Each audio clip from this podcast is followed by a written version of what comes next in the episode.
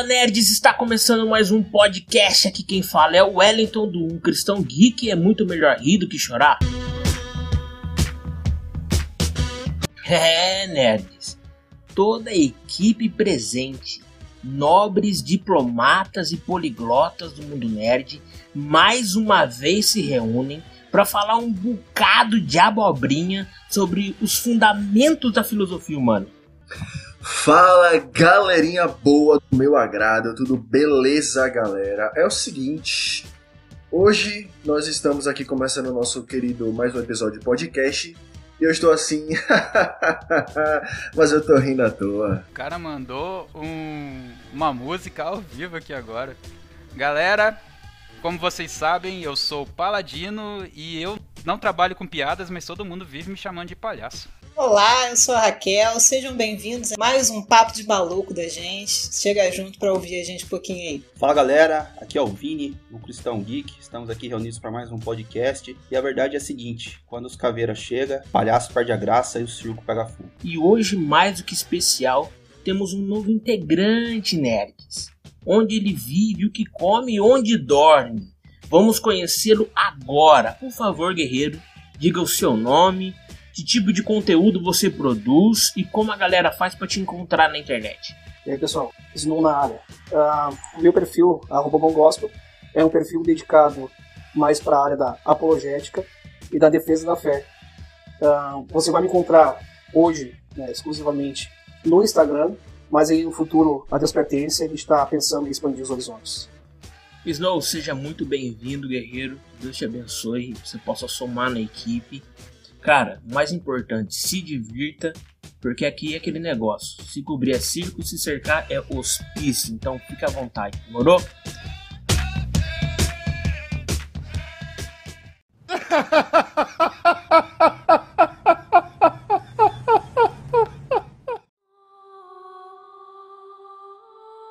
Guerreiro, é o seguinte, vamos então pro episódio de hoje. Será que um indivíduo pode mudar a sua história? Referência nerd do dia, o filme Joker. E eu já quero começar tocando a bola pro integrante mais periculoso da nossa equipe. O Kung Lao da Bahia. O Liu Kang com Dendê. O homem da resenha, pai. Breno, do canal O Cristão Nerd. Por favor, guerreiro, traga a sinopse do filme. Rapaz, esses brother aí tá complicado. Esses caras aí tá, tá difícil. Botando Kung Liu Kang do sertão, Liu Kang, Liu Kang com Dendê, sei lá que foi que falou aí. Mas eu O mais periculoso da equipe, mano. Mais periculoso da equipe. Eu vou aqui trazer, galera, a sinopse é, do filme, juntamente também com alguns pontos é, técnicos em relação ao filme, em relação à crítica e tal. É, eu vou ler aqui para vocês. Ó. Imagine uma sociedade em plena decadência financeira e moral. O desemprego se espalha e os poucos serviços disponíveis não renumeram o suficiente para que o trabalhador possa sustentar a si próprio e muito menos uma família. A moral já não possui mais uma referência todos procuram a quem culpar. Talvez tenham um culpado, talvez seja o político corrupto, talvez seja a sociedade cada dia mais intolerante. Seja de quem for a culpa, a moralidade de Gotham é, estava em metástase. O diagnóstico é cancerígeno. Lixo pelas ruas e a violência crescendo exponencialmente. A lei e a ordem passam a ser relativos. Em um mundo assim nasceu Arthur Fleck, cidadão de Gotham, diagnosticado com a doença psicológica pseudo-bulbar.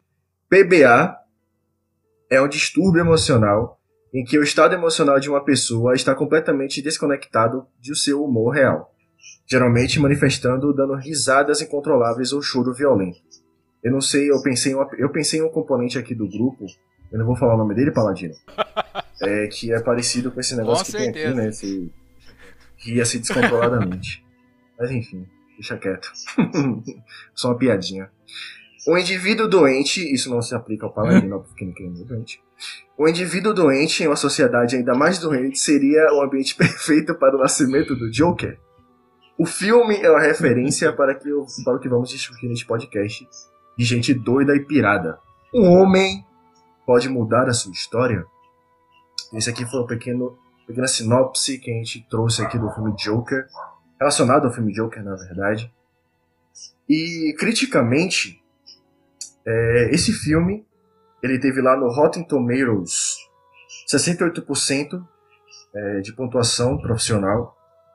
Né? Foi uma pontuação que razoavelmente deu uma caída, porque antes ela estava com 80 e pouco, quase 90, mais de 90 também, mas deu uma caidinha massa e tal. A pontuação da, do público foi de 88%. O IMDB deu uma nota muito boa para ele, que foi de 8.4 de 10. E o Metacritic deu 59, que é foi uma nota mista. E a nota dos usuários foi de 9 pontos. Né, o filme foi dirigido por Todd Phillips em 2019, roteiro de Scott Silver e Todd Phillips também. É, então esse filme aí ele teve uma grande repercussão na mídia.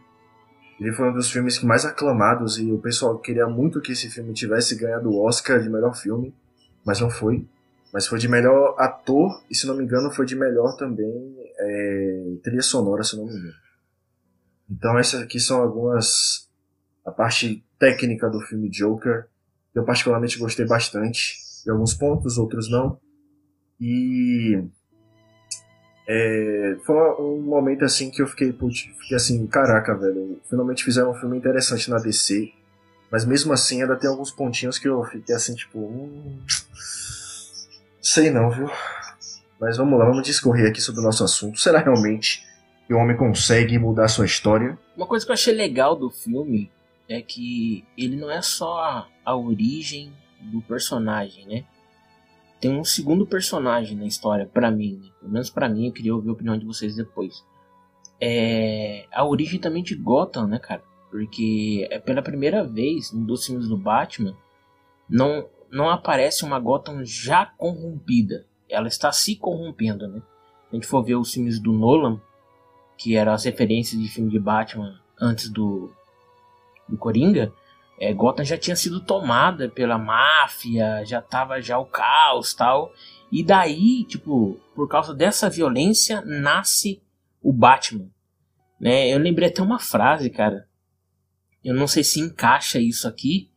Essa frase se encaixa, mas eu, eu, eu acho que é mais ou menos o princípio, né? Tempos de paz, tempos de guerra fazem homens fortes, que fazem tempos de paz, tempos de paz fazem homens fracos, que fazem tempos de guerra. Ou seja, tava um caos, aí saiu desse caos um cara para combater aquilo, mas antes disso, né, antes de virar um caos quando o negócio estava acontecendo, nasce um vilão também, né, que vai apontando aquela, aquele mundo pro caos. Eu gostaria de ouvir a opinião de vocês aí, o que, que vocês acharam do filme e qual foi, bem rápido assim, qual foi a opinião de cada um. Então, eu assisti o filme é, e tem aquela velho Tava conversando isso com um brother agora mais cedo, né?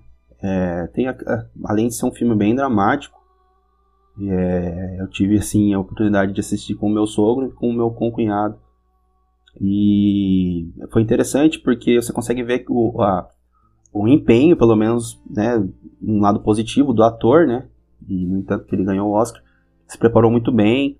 Você consegue ver, né, uma uma um traço né, de, de, de, loucura, de fato, de, de sanidade né, no, no, no, no, Coringa ali e o quanto né, o filme vem querer tentar justificar né, o porquê que ele existiu, o porquê que, que isso gerou, né, as circunstâncias ao redor que construíram o personagem, né, e uma série de, de fatos, né, eu acredito que nós iremos tratar aqui durante nosso podcast que geraram esse Joker, né, que geraram esse Coringa, mas eu consegui enxergar isso eu achei bem bacana a interpretação do ator, um, assim, top mesmo, é um cara que encaixou, né, com o personagem.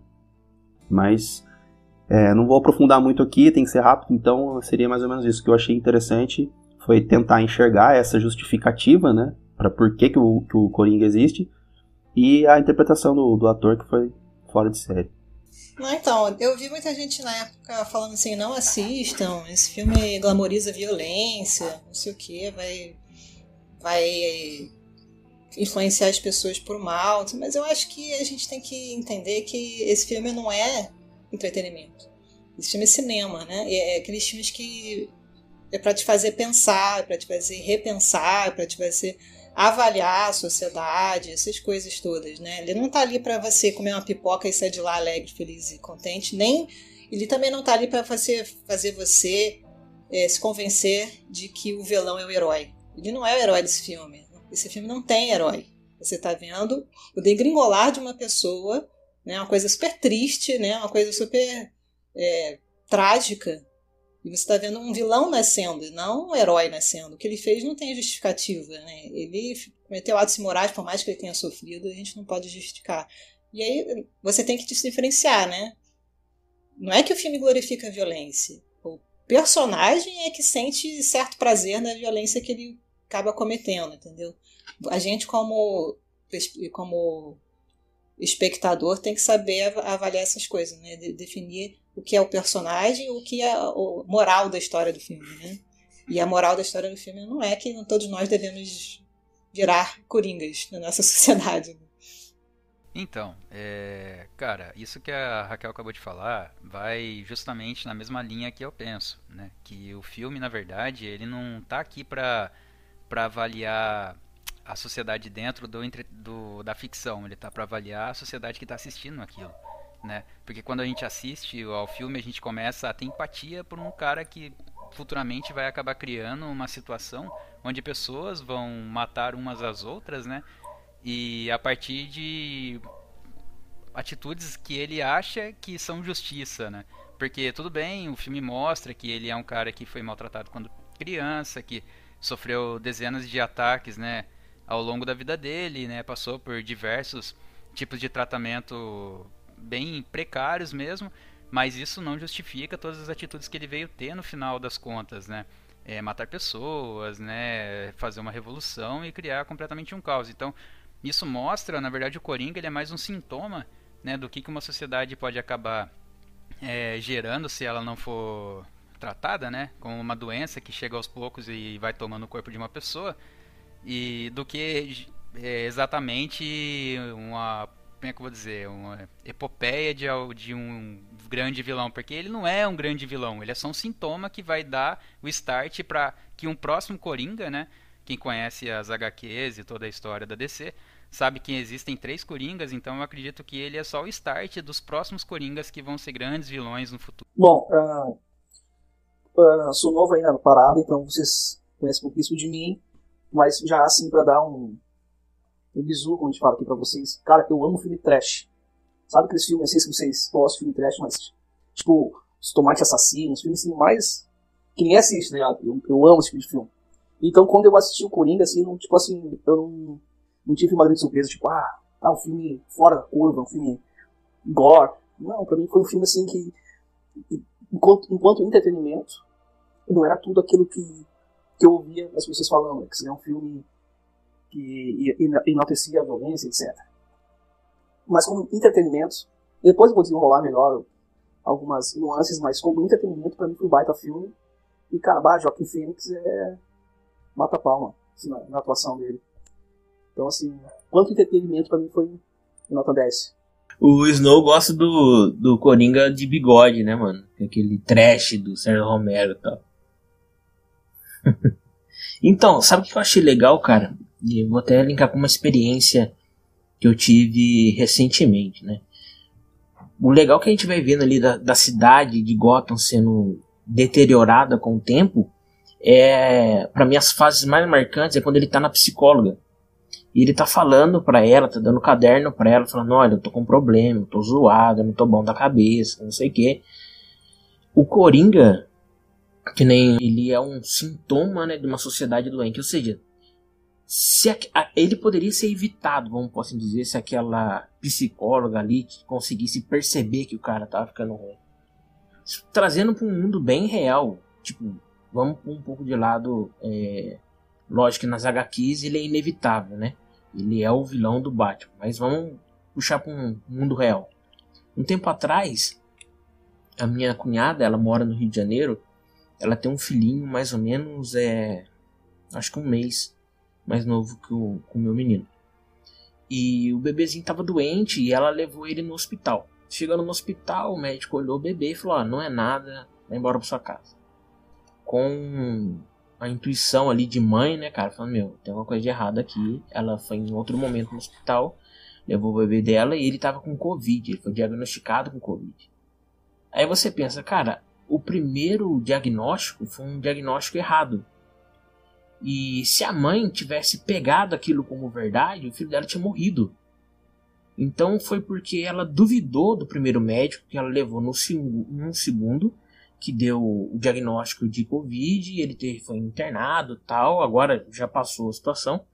Mas veja que interessante, cara. A gente, se a gente olha para o nosso mundo, né? Nosso, nosso Brasil, a gente sabe que a gente está passando por uma crise, por treta política e o que for.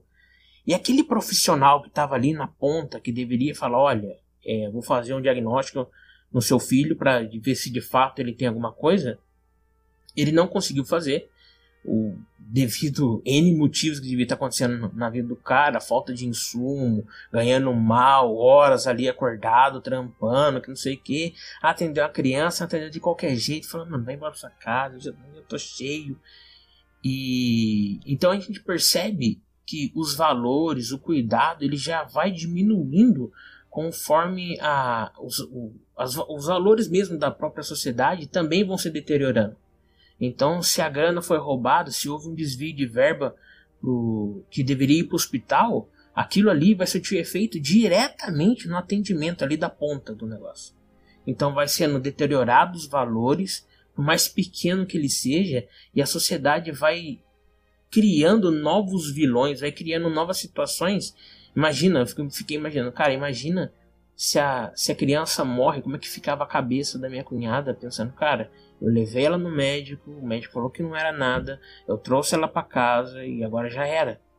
Um, um, exemplo similar também aconteceu comigo quando meu filho nasceu. Eu estava no hospital e, e, graças a Deus eu tinha conseguido ali um plano médico e eu estava num, numa situação um pouco melhor. Determinado momento eu fui pegar água para minha esposa, que ela estava com sede e tal. E aí tava um alvoroço. Naquele dia tinha nascido, acho que 32 crianças. Tava um alvoroço no hospital. E tinha uma enfermeira ensinando a minha esposa a dar de mamar. Aí, em determinado momento da madrugada eu fui buscar água e tava aquele alvoroço. Uma mãe tinha acabado de perder o bebê. A mesma enfermeira que estava atendendo a minha esposa estava consolando a mãe. Ou seja, eram os mesmos funcionários para cuidar de 32 crianças e um monte de gente andando para tudo que é lado. Eu fiquei imaginando na hora, falei, cara, esse cara que tá aqui, ele tem que desligar a mente dele de lá de fora, da família dele, da casa dele, das pessoas que, da vida que ele tem. Ele precisa entrar aqui dentro e resolver os problemas que estão aqui. Então, se, se lá do topo não tem apoio para esse cara, ele vai fazer o serviço dele muito mal feito. E se ele fizer o serviço dele muito mal feito, aponta o consumidor final, que somos nós, não vamos ser atendidos direito e vai acontecer a tragédia. Então, é, esse paralelo que eu fiz, tá ligado? Vendo ele ali sentado na frente da psicóloga, conversando com ela, dizendo pra ela: Olha, eu tenho problema, olha o meu caderno, eu tô querendo matar os outros, eu não sou um cara bom da cabeça. E a mulher: Tá bom, volta pra casa. Aham. Uhum. Cadê o seu caderno? Você fez a sua lição? Fez o que eu pedi? Não fez. Então, volta outro dia. Vocês estão entendendo? Então, ali dentro, dava, era claramente, tipo, o pano de fundo era que como o emprego estava escasso, as pessoas estavam ganhando mal, quem tinha emprego estava trabalhando mais, estava fazendo seu serviço mal feito, então aquilo ia deteriorando, deteriorando, deteriorando, deteriorando, até se transformar na gota que a gente conhece do, dos quadrinhos e dos filmes. Toque, toque. Quem tá batendo aí? É a polícia, minha senhora. O motorista bêbado atropelou seu filho. Ele morreu. Mas enfim, é, essa foi a minha perspectiva ali do, inicial do filme. Como o Alexandre também, eu acho que foi o Vinícius que disse, né? É, explica, mas não justifica as ações do, do Arthur Flag ali de matar as pessoas. Então eu queria já lançar a braba do teólogo mais estileira que a gente tem aqui na, na equipe. Barba de lenhador, um promissor coque samurai e arquinho de cabelo. Vinão, responda-me se for capaz, brother. Será que todos nós estamos propensos a sermos a melhor ou a pior versão de nós mesmos? Cara, agradeço pelos elogios. Sempre fico muito honrado, né? Pessoas, principalmente pessoas que eu sei que gostariam de ter cabelo não conseguem quando eles exaltam essa característica. Eu fico assim muito. Eu só queria pra ter pra usar arquinho, assim, mano. Fico muito feliz, fico, me sinto muito honrado. Jesus, é uma rasgação de Muito bom. seda esse negócio que dá até um- uma coceira. Mas, cara, é muito interessante essa pergunta. Muito interessante mesmo, porque esses tempos atrás eu tive uma conversa interessante com, com um brother e estávamos, entre aspas, né? Se é que existe, entre aspas, julgando a atitude de alguém. E essa pessoa se dizia cristã, essa pessoa, enfim. E nós estávamos julgando as atitudes. E o cara, não, tem que deixar ele viver a vida dele e tal, não sei o quê. Papai, eu falei, mano, não tem problema. Se esse cara fosse um cara mundano, ele estaria lindo, estaria fazendo aquilo que de fato ele tem que se fazer, de fato aquilo que é, é cabível a ele. Mas quando a pessoa assume uma posição cristã, quando a pessoa ah, fala, cara, eu sou cristã, eu confesso a fé, eu confesso Jesus como Cristo, aí eu acredito que, a- que o comportamento ele deve ser transformado. Por que, que eu estou falando isso? Porque a pergunta, né, ela foi feita se é, será que nós so- estamos propensos a sermos a melhor ou a pior versão de nós mesmos? Aí é que tá, né? Eu sempre gosto, eu tive um professor na faculdade, um filósofo top, e ele sempre vai colocar para nós que nós temos que ter um ponto de referência.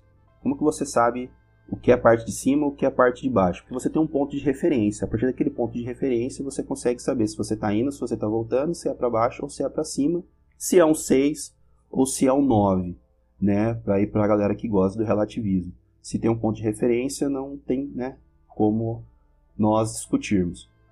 Enfim, então partindo de- desse sentido, eu acredito que assim, se nós formos olhar com um olhar né, humano apenas, de uma boa sociedade, eu acredito que nós podemos sim desempenhar, sermos boas pessoas. Até aqui quero colocar um exemplo, é, tentando aqui encurtar o máximo possível a minha fala, de um podcast que eu ouvi até mesmo do Teófilo Hayashi, onde ele vai comentar que um pai foi atrás dele dizendo que estava desesperado com o filho, que o filho estava, né, enfim, fazendo coisas erradas, enfim, começando a dar trabalho, como nós falamos, né? E esse cara, então, ele vai atrás desse, desse, desse jovem e começa a trazer esse jovem para mais perto. Esse jovem, de fato, conhece o evangelho e, e- se converte. E o pai, o mesmo pai, meses depois, vai atrás de novo dele e fala: Meu, você tem que conversar com o meu filho. Ele pergunta: Mas por quê? Ah, porque agora ele tá falando que são uns papos de ser missionário em países onde a igreja é perseguida. Não era isso que eu queria para ele. Eu queria que ele fosse um médico, porque eu sou médico. E eu queria que ele seguisse o- a profissão da família. Ele fala: Cara, formar um- uma pessoa de caráter não é o papel fundamental da igreja. A igreja, nós estamos aqui para formar cristãos. Ou seja, para se formar uma pessoa que tem um bom caráter, ela não há necessidade dela ir para a igreja. Existem outros N lugares né, que podem formar o caráter de alguém. Então, não se trata disso. A igreja ela está aí para formar cristãos. Né? A igreja, óbvio, que estou me referindo à igreja cristã. Então, cara, eu acredito assim. Agora, na perspectiva, já que você falou teólogo, se eu falar aqui alguma coisinha da Bíblia, vai ficar até esquisito. Mas o que, que eu penso, cara? Eu penso e creio na depravação total do ser humano a partir do pecado. Então, an- antes da queda, o homem, antes da queda não, né? O homem ele foi criado à imagem e à semelhança de Deus. Ele tinha acesso a Deus ali. E ao pe- pecar, né, é- esse acesso ele é restrito. Ou seja, né, nós sabemos aqui, Adão chega a dar, não vou falar, talvez pareça é, pentecostal demais, mas Adão ele não somente deu nome para as criaturas, né? Ele, ele, ele dava assim, ele entendeu o que era criação. Ele não simplesmente escolheu um nome aleatório. Eu acredito que isso que é- o Gênesis ali vai nos mostrar. Então ele tinha acesso, ele entendeu o que Deus fez. E isso é algo que a humanidade perdeu, isso é nítido. Só olharmos para a nossa sociedade, olharmos para as nossas próprias vidas, nós vamos perceber que nós perdemos essa capacidade. Então, ou seja, a partir do pecado, eu acredito que todo o homem, né, ele, cara, ele tá com a natureza corrompida. Ele já é tendencioso a fazer algo ruim. É aquilo que vai nos trazer de exemplo, é que ele é como uma pedra que está no alto de uma montanha. Ele até pode se mexer, mas o único caminho que ele vai conseguir ir é para baixo. Entende? Então, é, é, é, é, quando ele faz algo por conta própria, o único caminho que ele vai apontar é para baixo. Por quê? Porque ele não vai estar glorificando a Deus. Lá em Mateus, hum, perdão, isso é, é, é outro. Romanos, lá em Romanos 3, a partir do versículo 22, vou ler rapidinho até o 26, vai dizer assim: É a justiça de Deus mediante a fé em Jesus Cristo para todos e sobre todos os que creem, porque não há distinção. Pois todos pecaram e carecem da glória de Deus sendo justificados gratuitamente por sua graça mediante a redenção que há em Cristo Jesus, a quem Deus apresentou como propiciação no seu sangue mediante a fé. Deus fez isso para manifestar a sua justiça, por ter ele, na sua tolerância, deixado impunes os pecados anteriormente cometidos, tendo em vista a manifestação da sua justiça no tempo presente, a fim de que o próprio Deus seja justo e justificador daquele que tem fé em Jesus. Então, ou seja, aqui Paulo vai deixar assim meio claro que, cara, todos pecaram, porque se ninguém tivesse pecado, não havia necessidade de Cristo ter morrido na cruz, o sacrifício do Cordeiro de Deus. Então, ou seja, todos carecem da glória de Deus, cara. Então, partindo desse ponto, eu creio, cara, que nós não somos, é, a partir do pecado, né, claro, tensionados a ser as nossas melhores versões, cara. Nós somos tensionados a ser né, as nossas piores versões, porque a partir do momento que nós nos distanciamos de Deus, a partir do momento que a Bíblia vai nos dizer que a nossa carne ela milita contra o espírito e o espírito contra a carne, cara, eu vou entender que nós não, por nós mesmos, nós não somos é, capazes de alcançar a nossa melhor fase, a nossa melhor versão. Então acredito, cara, que infelizmente, é, com a nossa natureza tendo sido corrompida pelo pecado, né, nós não vamos conseguir. Então eu não acredito que, que seja isso, cara. Nós não temos essa capacidade de sermos a nossa melhor versão. Agora, como aqui o próprio texto vai dizer, somos justificados por Cristo Jesus. Ou seja, o sangue né, do Cordeiro está sobre as nossas vidas, nós confessamos Jesus Cristo, nós temos a fé que é colocada assim nitidamente, que é um pressuposto. Então, ou seja, é, nós estamos buscando ser né, a, a nossa melhor versão, que é ser parecido com Cristo Jesus. Então, se nós temos ali é, um parâmetro, vamos colocar como medida que tem que ser, já que nós dissemos que somos cristãos, Jesus, nós é, facilmente vamos perceber que nós não somos é, predispostos a sermos, né, a partir do pecado, relembrando aqui, a ser a nossa melhor versão. Eu quero aproveitar e dar uma pontuada nisso que o Vini falou, que é uma coisa que eu achei interessante, é que é, a gente sempre vai ser a pior versão se não tiver junto com Jesus Cristo, né? Porque, como bem disse, bem leu ali, é, nós nascemos no meio do pecado. Então, o que, que pode vir de bom de pessoas que nasceram pecadoras, né? Que nasceram já a partir do pressuposto que a gente nasceu na queda, né? E o filme Coringa, ele mostra muito uma realidade onde alguém que tentou, de várias maneiras, tentou é, se dar bem na vida e acabou tendo um problema, né? Acabou sendo pisado, como se isso fosse uma desculpa para a pessoa logo buscar. Ah, então se eu não consigo atingir sucesso por meios legais, eu automaticamente vou buscar meios ilegais, vou pro lado imoral da história, porque ali se eu atingir sucesso, pelo menos eu vou ter sucesso na vida, né?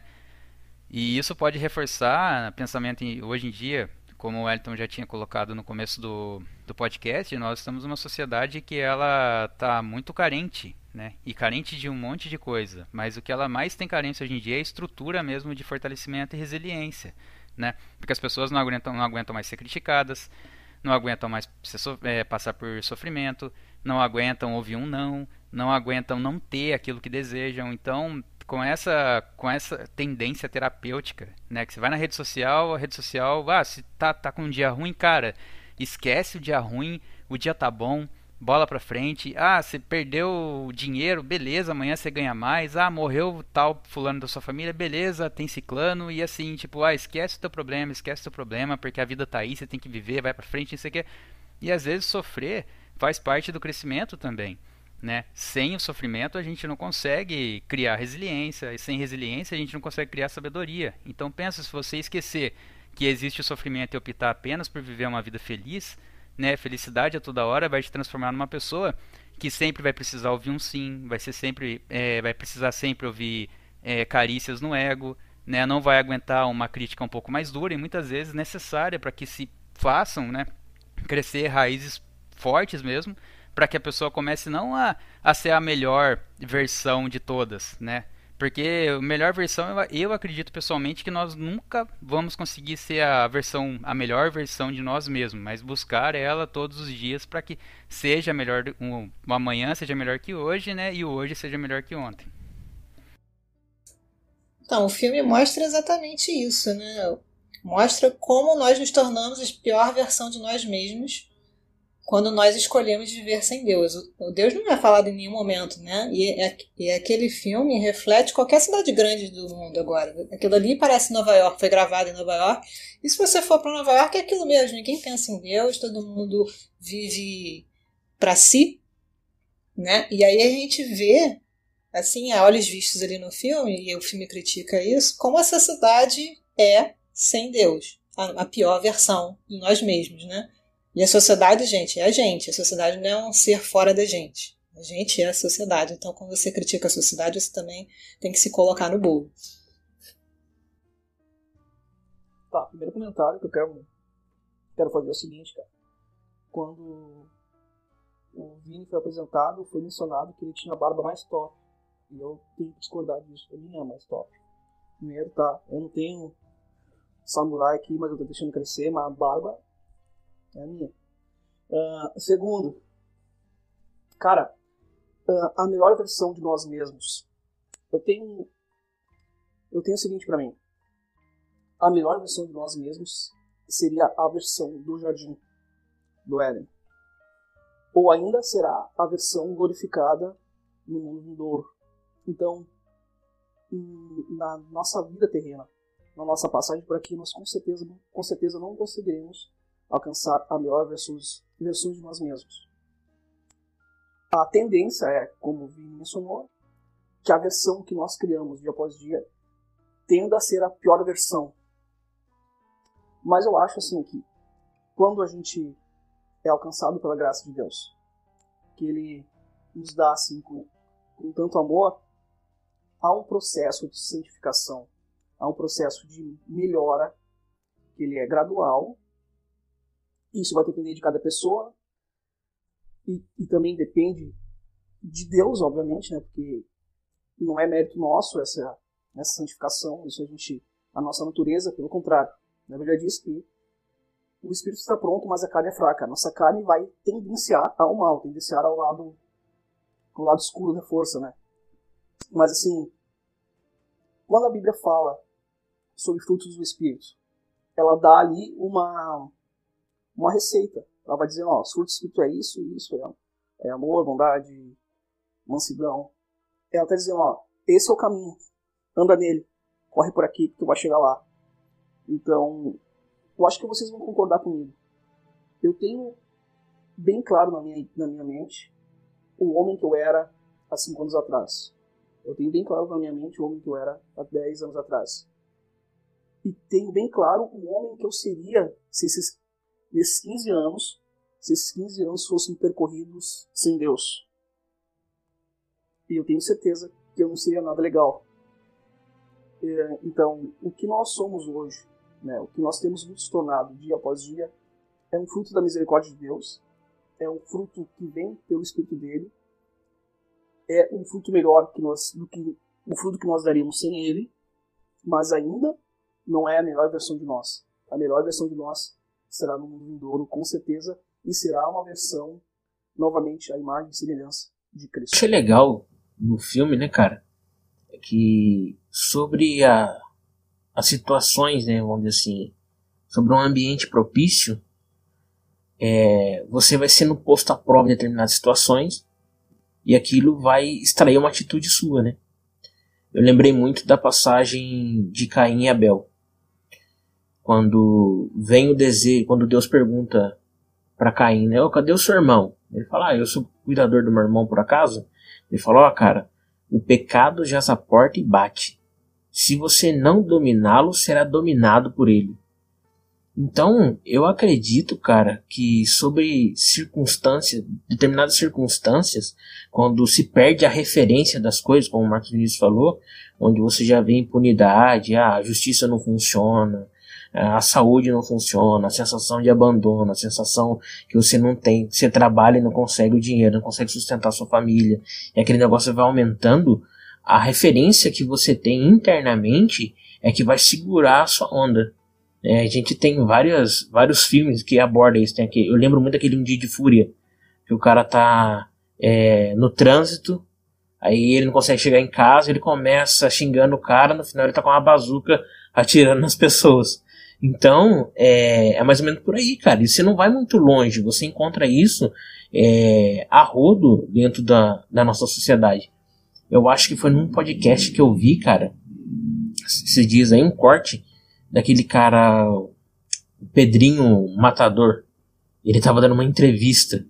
E ele falando, tá ligado? Tipo assim, ah, você aceitou Jesus? Aceitei Jesus. Você tá na igreja? Tô na igreja, agora eu tô na igreja. Mas aí, você matou o seu pai? Ah, tive que matar, né, cara? Não tinha jeito de matar. Naquela época tinha que matar, tinha que cortar ele no facão. Não, mas você se arrepende? Não, né? É coisa de família, né? Essas coisas acontecem. E eu ficava olhando e falei, mano, olha o nível do cara, tá ligado? Mas por quê?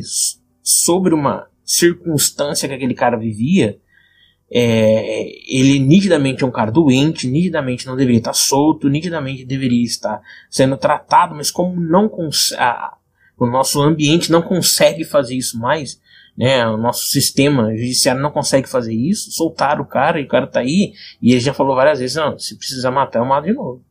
E, e você percebe, cara, que determinadas circunstâncias ali aflorou o pior dele. Ele não conseguia segurar aquele desejo dele, não? Então eu fico pensando comigo, cara, sobre quais circunstâncias, né, a, a gente pode ser exposto e esse monstro é, não aflorar de dentro de nós também. Marco Vinícius citou também a passagem do, do Éden, né? E, e lá eu acho legal que tem. Ah, quando Deus cria o homem, a Bíblia fala que Deus sopra algo dentro do homem. Ou seja, algo que vem de dentro de Deus para dentro de mim. E aquilo me traz vida, aquilo traz vida para o homem. Depois fala que o homem pega algo e coloca para dentro de si, que é o, a, o fruto do conhecimento do bem e do mal. Ele vai lá, colhe e come aquilo. Aí duas naturezas crescem dentro dele agora. Né? Quando a Bíblia fala que só ele que pode separar o joio do trigo, na nossa cabeça, muitas das vezes, sempre está externamente, né? ah, é, esse cara aqui é trigo, aquele cara que é mal é joio. Mas na verdade é a natureza que cresce dentro de nós, cara. É o joio e o trigo crescendo juntos dentro da gente e só Cristo pode fazer essa divisão. Então, como muito bem dito, né, a, a gente já está tendencioso a isso sem Cristo, nosso pior lado. Mas é, eu fico pensando sobre determinadas circunstâncias como que isso pode explodir, isso pode aumentar ainda mais, tá ligado? E escalonar por, para situações bem caóticas. Eu não tenho mais nada a perder. Nada mais me machuca. Minha vida não passa de uma comédia.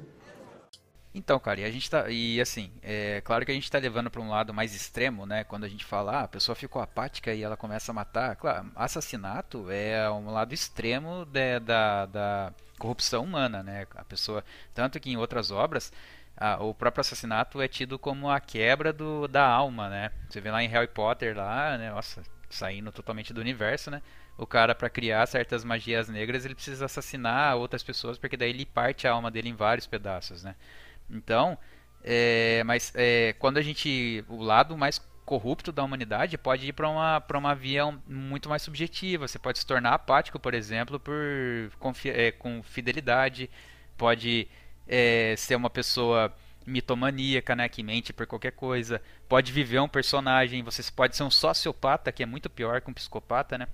Porque o sociopata ele não liga para ninguém, ele só liga para ele, então ele vai destruindo a vida das pessoas à medida que ele precisa para que ele atinja determinados é, objetivos na vida. Então, né, o a gente tem precisa lembrar que a corrupção humana ela não tende só para ah, hoje o meu lado de caos não é só aquele que eu vou chegar e vou matar, né, agredir alguém fisicamente, fazer um mal para outra pessoa fisicamente, né?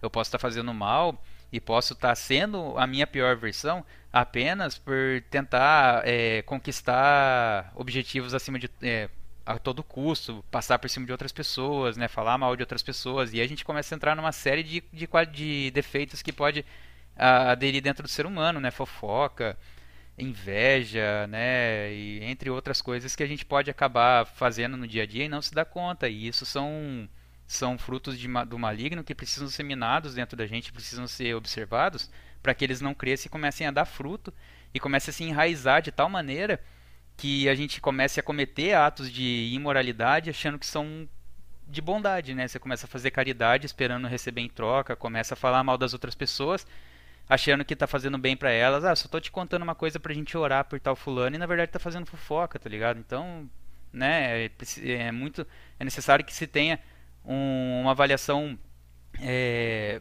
bem significativa em cima disso para que esses atos de subjetividade né, não se tornem atos imorais de assassinato, de reputação, de espiritualidade e eventualmente fisicamente. Né?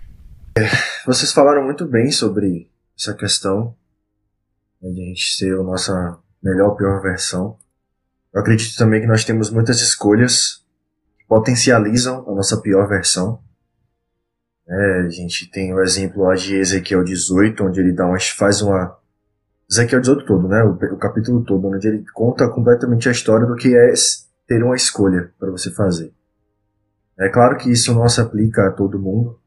Tem gente que, como você falou aí, Wellington, eu assisti esse podcast do, do Pedrinho, muitos, né, na verdade, que ele fez. Eu, eu não conhecia, já tinha ouvido falar dele, mas eu não conhecia o Pedrinho Matador. Mas eu, olha a escolha que ele fez. Não, vou entrar pra igreja. Ok. Aí como você falou. Você se arrependeu das coisas que ele fez? Que você fez? Não, não me arrependi. Então realmente ele só entrou na igreja. Só, só entrou na igreja. Não fez mais nada, só entrou. Ele achou que entrando na igreja, só entrando na igreja ele iria ter um, uma, uma, uma ideia diferente, ia ter sentido alguma coisa, provavelmente. Não sei. Mas também quando eu vi esse podcast, eu falei, caraca, velho, o cara só teve as escolhas dele, fez as coisas dele, e mesmo assim, ele achando que entrou na, entrando na igreja ele iria mudar. Mas não é assim que as coisas fazem, acontecem, né? Como vocês já falaram aqui, nós somos realmente tendenciosos para o mal. Assim como o apóstolo Paulo falou lá em Romanos, que ele. É... Poxa, esqueci agora. Ah, aqui é. Pois o mal, eu não faço o bem que eu quero, né? Mas o mal. O mal que eu não quero fazer, se eu continuo fazendo. Então, nós seres humanos, infelizmente, por mais que a gente tente buscar a perfeição, tente buscar ser uma versão melhor, tanto cristãos como não cristãos, qualquer as escolhas para fazer. Né? Então, acho que também as escolhas que nós fazemos também elas potencializam é, muitos dos nossos atos hoje em dia. É como achar que entrar na igreja você vai receber uma grande bênção. Não é assim, não é a igreja que vai te dar a bênção, é Deus que vai te dar as bênçãos. Você vai na igreja para receber a Deus, não receber homens. Então, nós seres humanos ainda temos muito que aprender em relação a sermos a nossa melhor versão. E como foi muito bem falado, só vamos receber isso quando formos glorificados na volta de Jesus. É, cara, já pegando um gancho então, a gente tá falando de igreja, né, cara? Igreja também é um ajuste social, né? E eu quero passar então, lançar a braba agora para devoradora de livros, a pessoa mais bem preparada desse podcast. Raquel, responda se for capaz, hein? O meio social pode influenciar a formação de caráter de um indivíduo? Poder pode, né?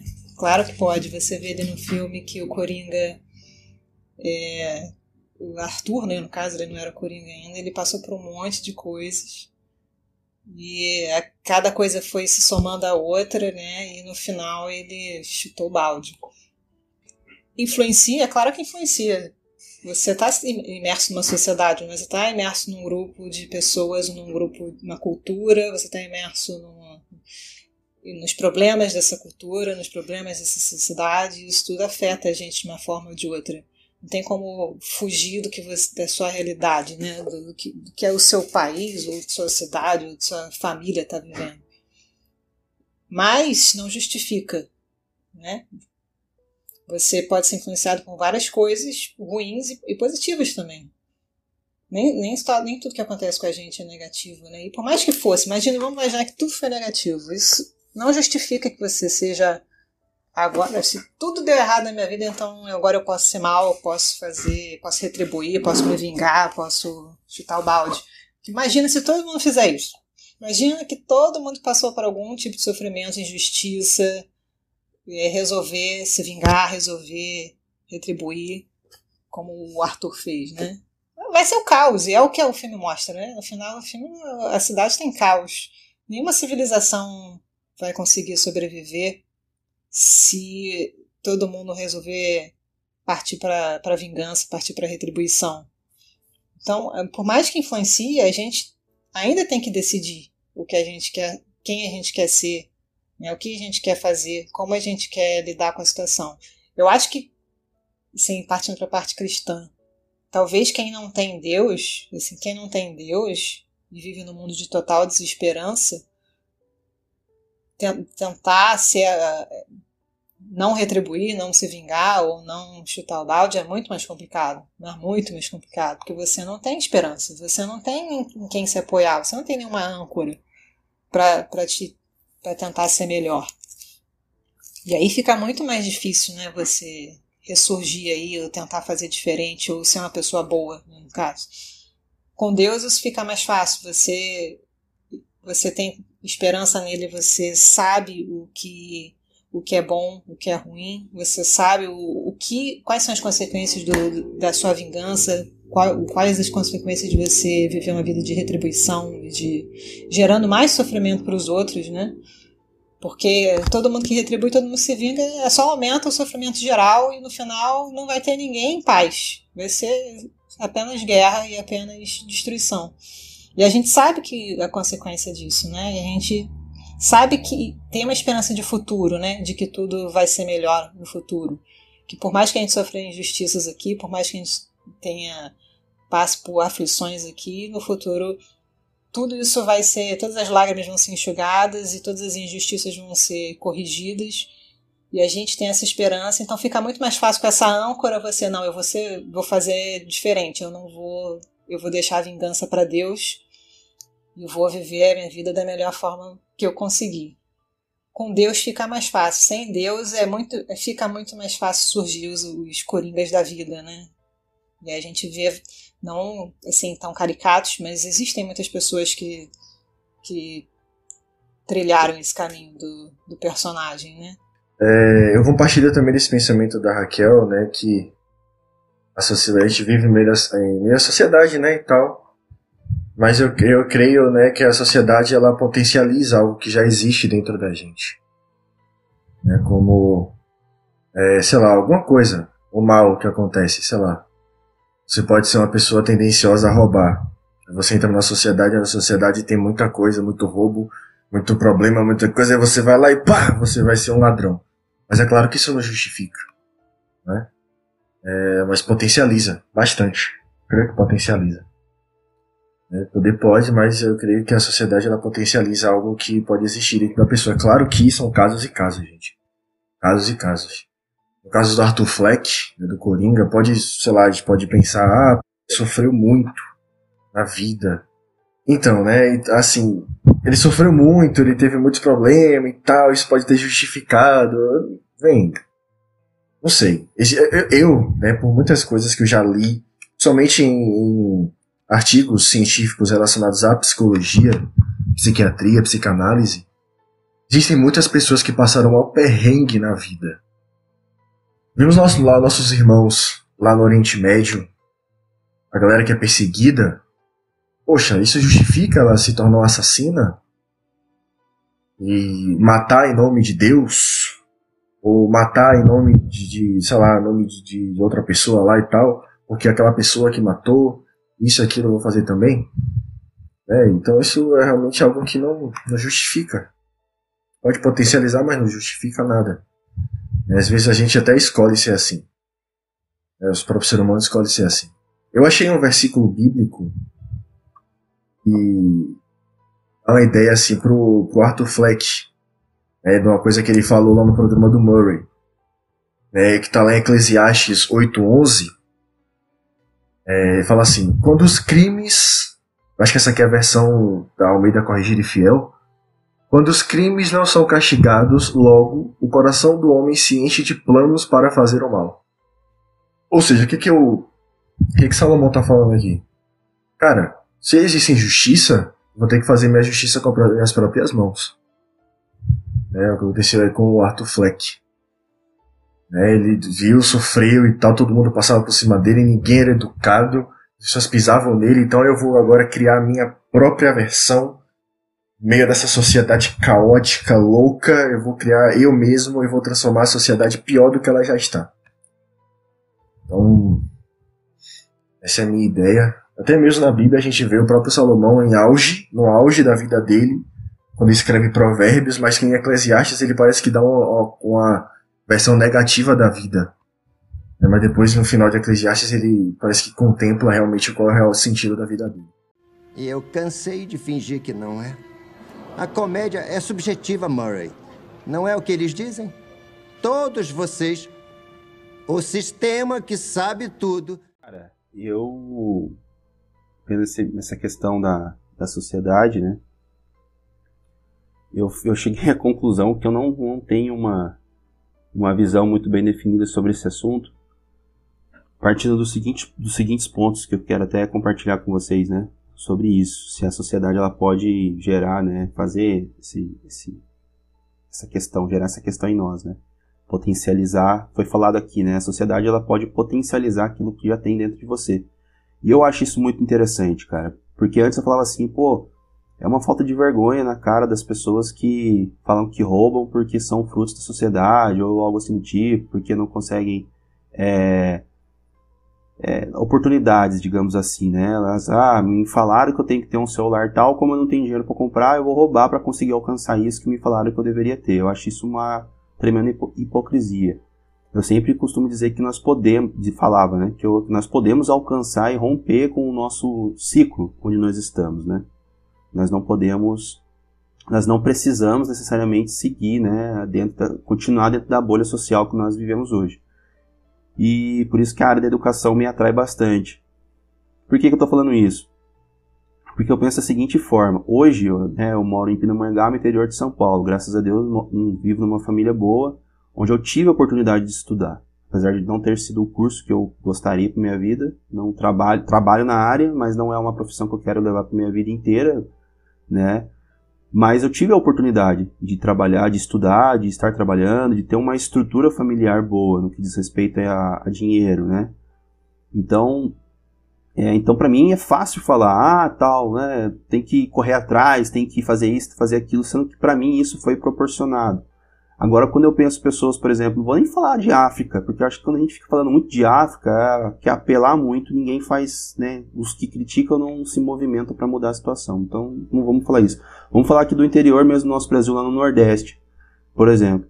Lá tem pessoas que, poxa, não tem condições né, de, de, de estudar, de, de fazer cursos profissionalizantes como eu fiz, talvez um técnico ou algo assim do tipo. Eles vivem uma realidade totalmente diferente, né? E, enfim, então, é, mas aí, aí fica grande dúvida, né? Por exemplo, eu tive contato com sargentos aqui no batalhão, no meu ano, que eles eram do Rio de Janeiro. E um deles falou para mim assim, cara, é, a grande maioria dos meus amigos, eles estão presos ou eles estão mortos. Né? Eles entraram pro, pro, né, pro, pro corre, né? entraram para essa questão. Só que eu vi na minha vida uma oportunidade de prestar um concurso e ter uma, a minha realidade transformada. Eu conhecia o concurso na área militar, que é a ESA, e eu fui. Né? E hoje a ESA, me, o salário né, me proporciona é, a capacidade, né, a oportunidade de, de correr todo o Brasil, de fazer coisas que eu jamais imaginava fazer e ter né, a minha realidade transformada. Então, ou seja, ele foi criado num ambiente de violência, foi criado num ambiente né, de coisas ruins, Mas ele rompeu com isso e, através desse concurso da oportunidade financeira, ele conseguiu estar vivendo hoje uma outra realidade. Entende? Aí eu fica, me fica a pergunta porque, cara, é, da onde que parte isso, né? Como é que bons pais têm, entre aspas, filhos maus e como é, maus pais têm filhos bons? Porque se a gente for parar para pensar, vamos trazer agora essa perspectiva dentro da Bíblia. Poxa, o diabo não foi criado diabo, né? Ele foi criado como um anjo, né? Quem, entre aspas, foi seu criador, seu pai? Deus, né? E depois Adão e Eva. Adão e Eva só tinha os dois, né? Sei que, poxa, Adão só com a mulher 24 horas por dia, assim. Mas, enfim. É, poxa, né? Não, não faz sentido, cara, porque dos dois, o pai, o pessoal tá dando risada, né? Os casados principalmente entenderam a referência. Mas, enfim. Eles. É, é, quem era o criador deles? Quem era o pai? Né? A, a, imagem de quem que eles foram criados? Foram criados à imagem e semelhança de Deus. Né? Então, é, mesmo assim, eles pecaram.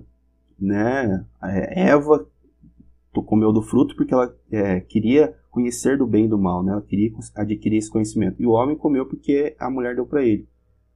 Né? Então, é, é, é, enfim. Então acredito assim, como que eles se corromperam? Porque se o pai era Deus, o pai era perfeito. Então, cara, é, me, me, me, intriga isso, sabe? Você perceber que a, a, sociedade, ela de fato tem esse poder de potencializar. Se você vive numa sociedade, né? Você vê países desenvolvidos, né? Índice de criminalidade bem menor, índice né, de escolaridade muito maior, enfim. Aqui já não já é diferente daqui, nosso. Mas eu acredito assim, cara, parece que tem algo que já está colocado em nós, assim, né, cara, no interno. A pessoa, às vezes, ela está dentro de circunstâncias ruins, mas ela é uma boa pessoa, ela se torna uma pessoa de caráter. Nós estamos falando no, no, no quesito caráter, tá? Então, ela se transforma numa boa pessoa. Ela pode não estar num bom ciclo social, mas ela, é, ela consegue desempenhar isso. E às vezes você vê aí, né? Até o filme do Bop vai mostrar isso. Pô, ah, você é estudante, sei o que e tal. O cara tá querendo dar uma de estudante e ele envolvido né, no, no, na questão do tráfico de drogas, levando né, até drogas para dentro da própria universidade. Então, ou seja, é uma pessoa que tinha ali tudo para seguir e, né, e ter uma vida boa e ele escolheu né, não, não seguir por esse caminho. Então, ou seja, é, não eu não saberia dizer hoje se a sociedade, cara, ela tem, ela, óbvio que ela tem a sua parcela de culpa, mas dizer que em sua totalidade ela pode influenciar de uma forma total né, uma pessoa, cara, eu não sei, mano. Porque parece que desde o Jardim Éden nós temos uma, uma ferramenta que é pôr a culpa nos outros, né? Então, né, isso aconteceu com Adão, aconteceu com Eva, aconteceu com Adão e tal. Só a serpente que não tinha quem culpar, rodou. Todo mundo junto, né? Então, assim, porque, ah, no caso do próprio Coringa, ah, me bateram. Aí Aí ele mesmo fala, eu deveria ter deixado, né? Eram crianças, não sei o que e tal. Ele vai falando, ah, fizeram isso, fizeram aquilo, fizeram isso, fizeram aquilo. É óbvio que, cara, que aconteceu na vida dele não foi algo, né, assim, algo fora da uma circunstância comum, né? Vai falar que foi torturado, enfim, né? Foi bem negócio, foi o que gerou o trauma nele, né? Essa, essa questão. Então, ali é um caso bem diferente do que eu tô falando. Mas o que eu tô querendo dizer é que às vezes nós queremos colocar a culpa, terceirizar a nossa culpa, sabe? A gente tem uma linha de contentamento que não é cabível com a nossa realidade. Então a gente se frustra com isso e quer culpar a sociedade, quer culpar isso, quer culpar aquilo, quer culpar a política, quer culpar um monte de coisa. E em nenhum momento, muitas vezes, nós nos posicionamos para resolver o problema. Então, cara, ah, tenho isso. Cara, o que, que eu faço com isso aqui? Como é que eu procuro resolver isso aqui? Como é que eu procuro vencer isso aqui? Não, não tem. Sabe o que eu vou fazer? Eu vou apontar o dedo para alguém, vou culpar essa pessoa pelo aquilo que eu faço, por aquilo que eu vivo e já era, sabe? Então, é, eu não sei. Eu, hoje eu, eu, fiquei pensando sobre isso, não sei, cara. Por, exatamente por isso, porque se nós formos colocar na ponta do lápis na sociedade, o primeiro vínculo social que nós temos é com a nossa família, né? Então, como é que a nossa família, entre aspas, dentro dos nossos padrões, é, são pessoas boas e tem pessoas ruins? E como às vezes nós vemos famílias ruins com filhos né, que têm visão boa. Então, é comportamento bom, comportamento legal. Então, eu fiquei nessa dúvida, cara. E depois, olhando esse panorama da Bíblia também, gera mais dúvida ainda. Com vocês aqui, ó. 1 Coríntios 15, versículo 33. Não se deixe enganar. as más companhias corrompem os bons costumes. Cara, eu costumo dizer pra minha esposa, quando a gente tá numa situação assim que a gente vê alguma coisa fora da curva, algum psicopata, roubos, furtos, enfim. A gente se questiona muito como é que essa pessoa chegou nesse ponto, né? Uh, e eu, eu falo para ela que o meu entendimento é o seguinte: que 50%, 50% é um número aleatório que a gente coloca aí, não é exato, obviamente, mas 50% é predisposição e 50% ao meio. Voltando lá para o Éden, tá? Um, nós tínhamos Caim e Abel, que viveram no mesmo mesma, na mesma família, com os mesmos ensinamentos, mas, eventualmente, um decidiu pecar, cometer um pecado gravíssimo, e o outro, o outro, pelo que a Bíblia nos, nos mostra, era um cara mais orientado, um cara devoto. Mas por quê? Como é que chegou a esse ponto? Né? Como que, que esses ensinamentos que, que ambos recebiam se desenrolou para um ponto em que um decide pelo mal e o outro decide pelo bem. Era a predisposição, era o meio. Eu imagino que sejam os dois. Quando a gente fala ali do, do lar, né, da família, vou dizer por, por experiência própria, tá?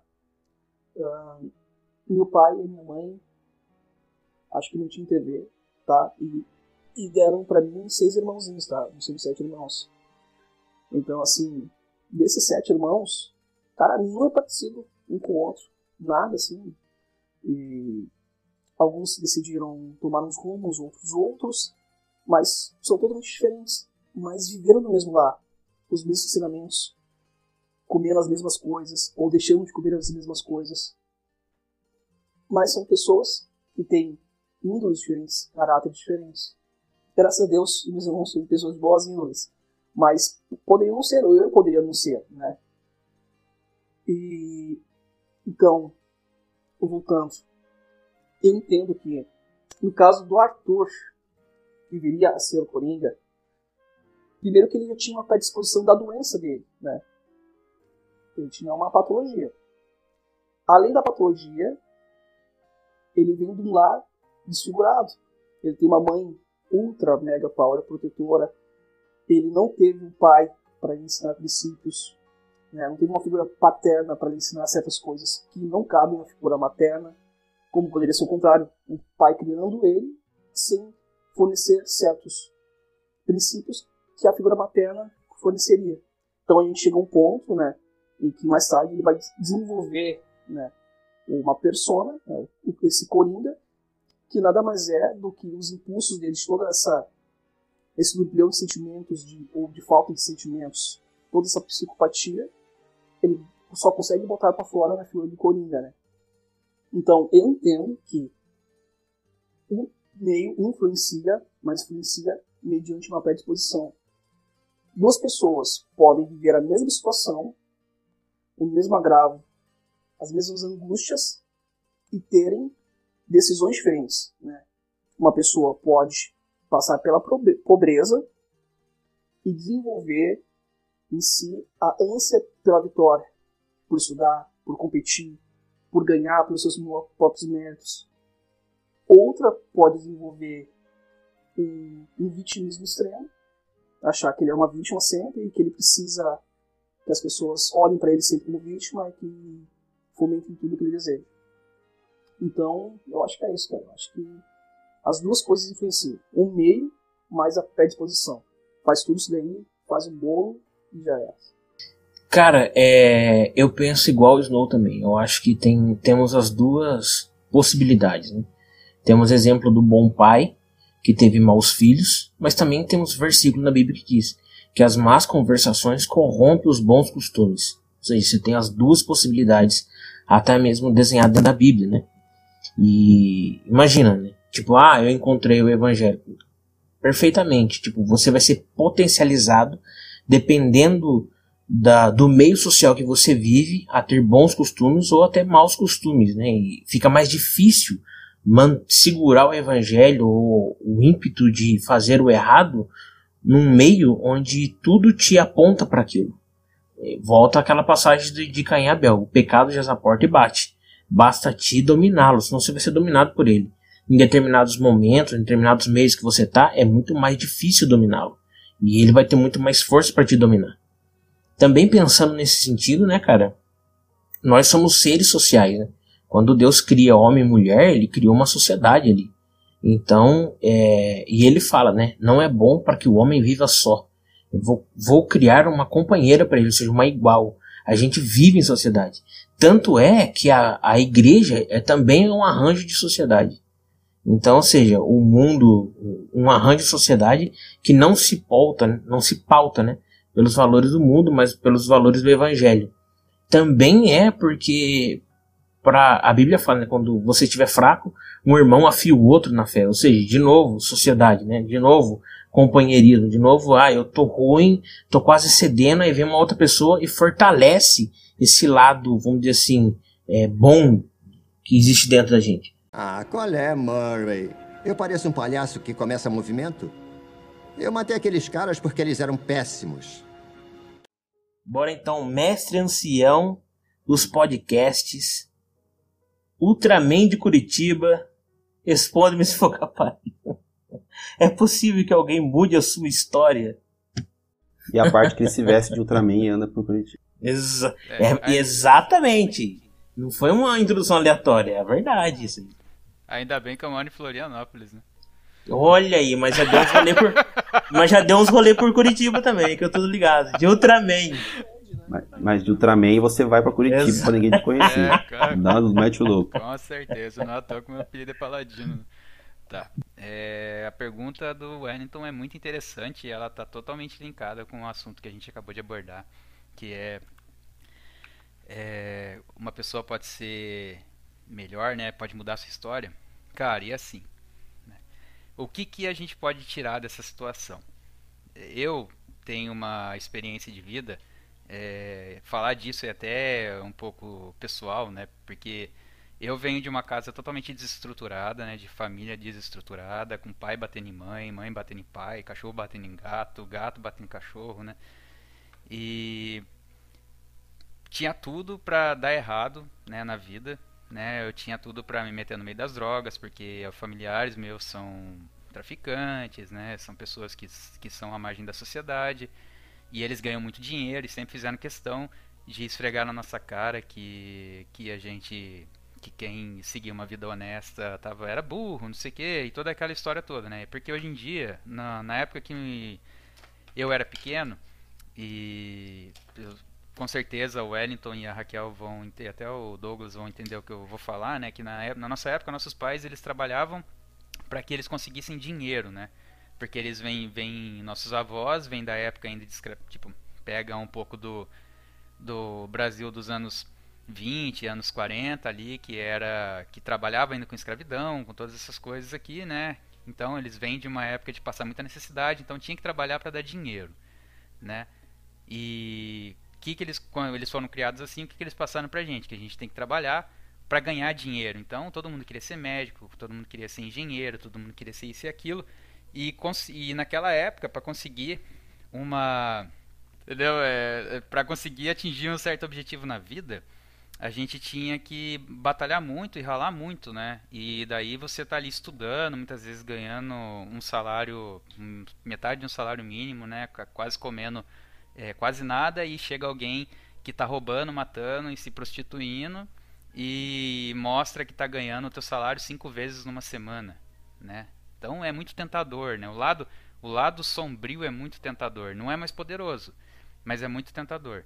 Por quê? Porque é muito mais fácil atingir os objetivos, né? Para você conseguir dinheiro basta roubar de alguém, né? Para você tomar uma coisa de outra pessoa, basta você matar aquela pessoa, basta você destruir aquela pessoa. Você não precisa se preocupar em ajudar, em dar suporte, em cultivar amizade, cultivar pessoas, ajudar pessoas a crescerem. Não, basta você destruir elas, porque o que importa é você estar bem.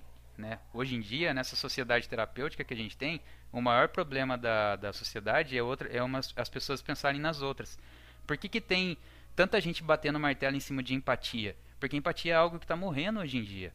Né? Difícil são as pessoas que pensam umas nas outras. Né? Difícil você ver uma pessoa que está que tem um amigo passando necessidade e você vai lá e se dispõe a ouvir ele, se dispõe a entender ele, né, se dispõe a ver o que, que é qual é a história que essa pessoa está tá enfrentando e ajudar ela a sair desse caminho, né? E quando você vive uma vida muito dura, você acaba ficando endurecido não por fora, mas por dentro. Então, para atingir o seu coração, o seu coração acaba se tornando um coração de pedra. E literalmente coração de pedra.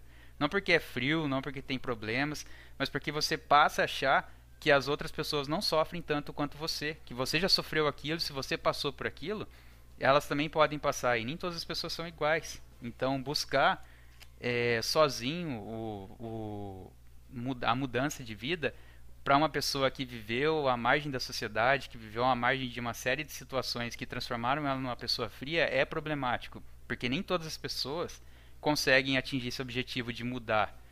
Né? Eu mesmo, para mudar, eu precisei conhecer Jesus Cristo.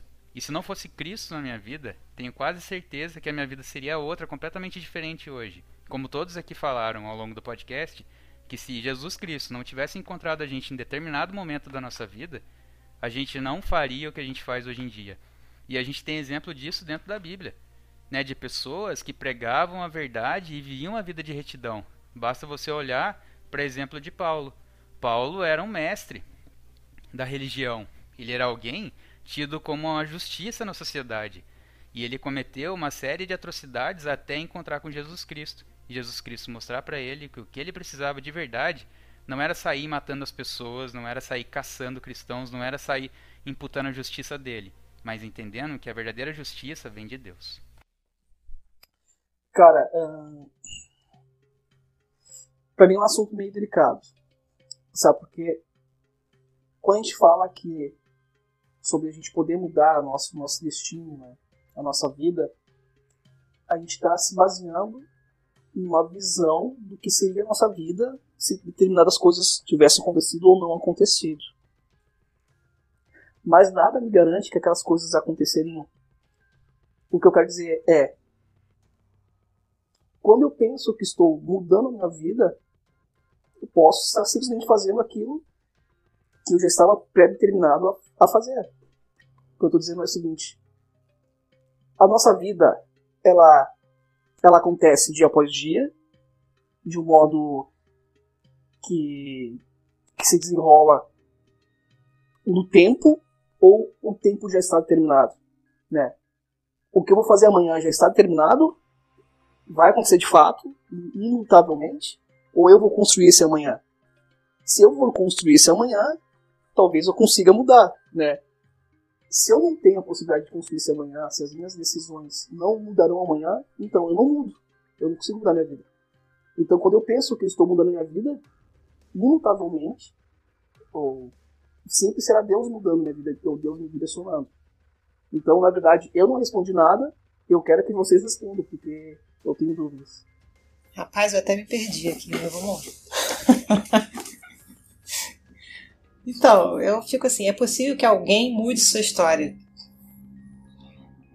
Quanto ser humano, eu vou deixar essa pergunta mais para o futuro, mas eu tenho certeza que Deus pode mudar a sua história. Se a gente sozinho pode, a gente discute em outro momento, mas certamente se Deus pode mudar a sua história. A gente vê isso muito em prisões, né? Em esses projetos em presídios onde os, pastores ou missionários levam a palavra de Deus para presídio, você vê pessoas assim com histórias de vidas que a gente não consegue nem imaginar se transformando totalmente em pessoas completamente diferentes quando conhecem e aceitam Jesus. Então, eu vou deixar por aí, tipo, Deus eu tenho certeza que pode mudar a nossa história. E não, Eu o quê? Você levantou a mão. Não, tava dando glória. Ah, foi um movimento aleatório.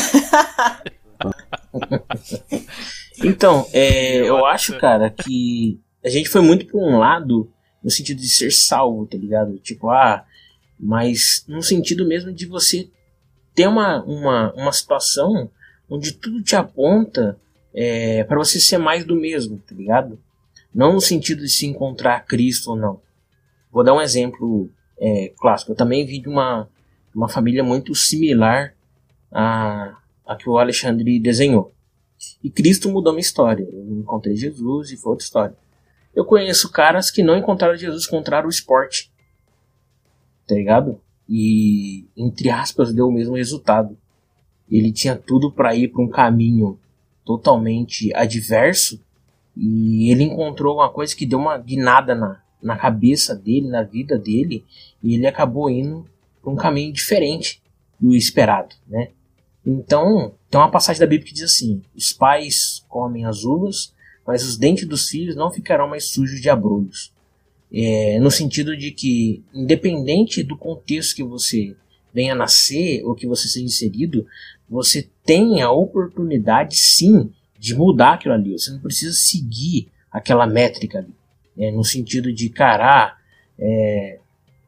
Dá outro exemplo. Ah, o cara vindo de uma família de pessoas que eram envolvidas com a criminalidade, com a droga, que não sei o que, e de repente, em algum momento da vida do cara ali, ele tá. Ele vê aquela situação por, por ele ter uma consciência mesmo, né? Capacidade mental de olhar e falar, cara, isso aqui não é legal, velho, não vou para cá. Então ele acaba tomando um outro rumo. Então, eu creio que isso seja possível também. Então, mas aí, cara, eu tenho uma. Tu falou uma coisa muito legal e que me deu um start aqui agora, que é assim, a diferença da. Claro que a gente não, não vai tratar sobre. não tá tratando exatamente sobre isso, mas assim, pessoas podem encontrar uma vida melhor a partir do momento que elas encontram um objetivo na vida delas que dê um sentido para elas, né? Sejam ele Cristo, sejam ele futebol, seja ele qualquer coisa que tire ele daquele ambiente que ele está é, centralizado no momento. Só que a diferença, né, e assim, que a gente precisa deixar um pouco claro que quando a gente fala sobre é, buscar Jesus e entender o porquê que ele pode dar um propósito acima dos propósitos humanos, né, para que a gente possa ter ele como nosso Senhor Salvador, é entender que por mais que uma pessoa saia do ambiente de pecaminosidade, de destruição, ou até para onde ela acha que está seguindo para o ambiente de criminalidade, mesmo que ela encontre a salvação, entre aspas, dela no esporte, a diferença dela para uma pessoa que encontra Jesus Cristo está é, automaticamente ligada aos princípios e à moralidade que ela tem. Porque uma pessoa, como eu disse antes, ela não precisa cometer atos ilícitos diretamente para outra para não ser moralmente errada, né? Para ela não estar tá, é, não cometer atos imorais. A maldade dela pode estar tá intrínseca e dentro da área subjetiva, entendeu? Então ela não precisa matar alguém, roubar alguém. Basta com que ela faça coisas ruins para as pessoas que estejam ao redor dela. Cara, minha opinião é bem polêmica. Não, brincadeira, gente. Minha opinião polêmica. Não. Meu paladino vai. Vem com opinião polêmica aqui agora que eu vou dar uma bica em ti. Isso que eu falo agora. Você ia sair daí vestido de Ultraman de Florianópolis, pousar aqui em Salvador, plena madrugada, me dar um murro. E vai, hein? E vai. Fica esperto que vai. Não, cara, é. Velho, eu penso realmente que sem Deus a gente não consegue fazer muita coisa, né? É.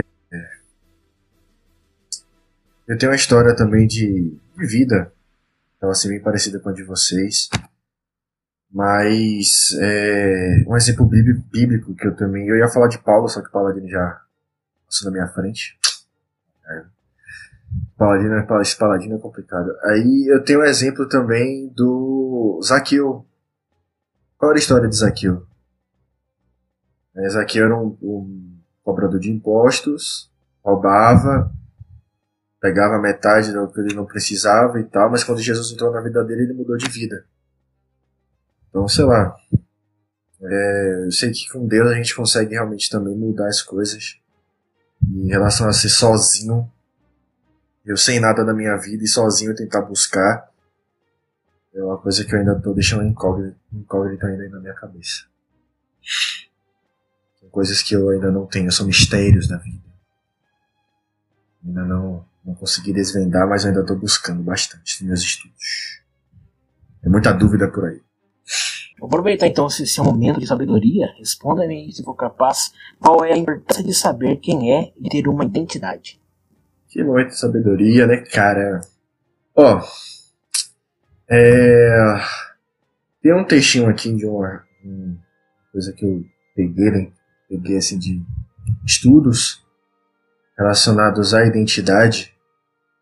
Né? Fala assim, identidade pessoal.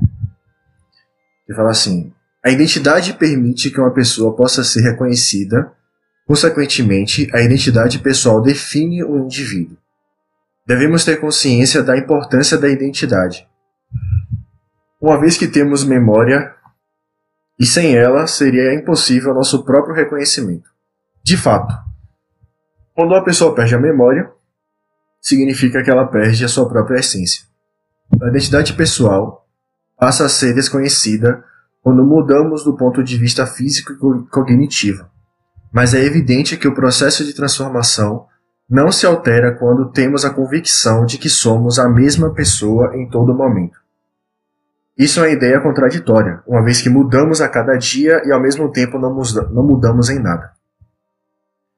Para ter um critério de identidade pessoal, é necessário desenvolver o conceito de intimidade, pois esta se adquire na infância a partir do momento que uma criança aprende a distinguir uma ideia em relação aos outros. Quando se consolida a noção do eu, o sujeito começa a compreender quem ele realmente é. Vamos pensar e observar ao nosso redor. O ser humano possui um corpo físico com sentimentos e ideias em relação ao seu interior. É uma espécie de diálogo íntimo e esta característica é uma parte da nossa identidade pessoal. Aqui ele também fala de outros fatores, então fala até de fator biológico, né, de fatores biológicos que determinam a nossa personalidade.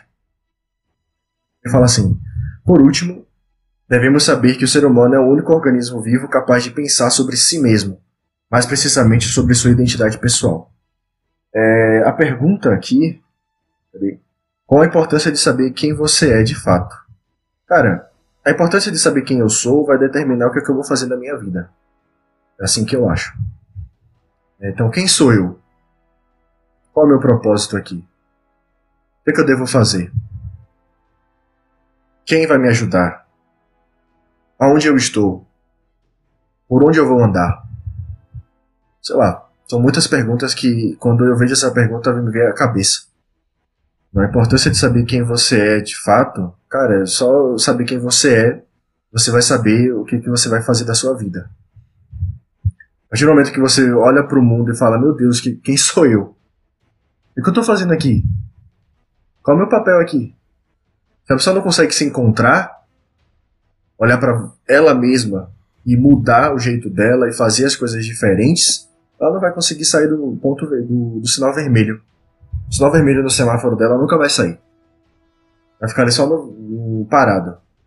Até ela conseguir entender qual é o propósito dela nessa vida. Aí, é, na questão do Arthur Fleck, né, ele sempre tenta se reconhecer, ele sempre tenta entender o que, é que ele está acontecendo na vida dele. Depois, no, no, programa do próprio Murray, né, ele fala que ele entendeu que a vida dele, ele pensou que a vida dele é uma tristeza, mas a vida dele não passa de uma comédia. É, então, ele, ele, no caso dele, entendeu qual é o eu dele. É, minha, eu sou uma comédia. Eu sou aquilo ali. Então eu vou fazer daquilo ali a minha vida. Aí ele vai lá e faz a vida dele é, daquele jeito, transformando o caos. Uma das coisas que eu vi, né, uma desses, dessas minhas pesquisas e tal, porque eu, eu também, eu, é, a mesma ideia do Vini, quando eu vi essa pergunta eu não sabia o que responder. Aí quando o Wellington mandou essa pergunta para mim, eu fiquei, caraca, velho, o que eu vou responder aqui? Nesse âmbito. E tem uma cena do Coringa quando ele vai, ele entende quem ele é quando a cena é que ele tá dançando. Primeiro lá no banheiro, quando ele mata aqueles, aqueles jovens. Depois, lá no final do filme, onde ele começa a dançar ali em Dizem né, que ali já é a representação realmente do próprio Coringa. O alter ego Coringa apareceu para ele ali e tal. Então ali é o eu dele. É, aquele ali é ele. Ali é meu propósito, causar o caos.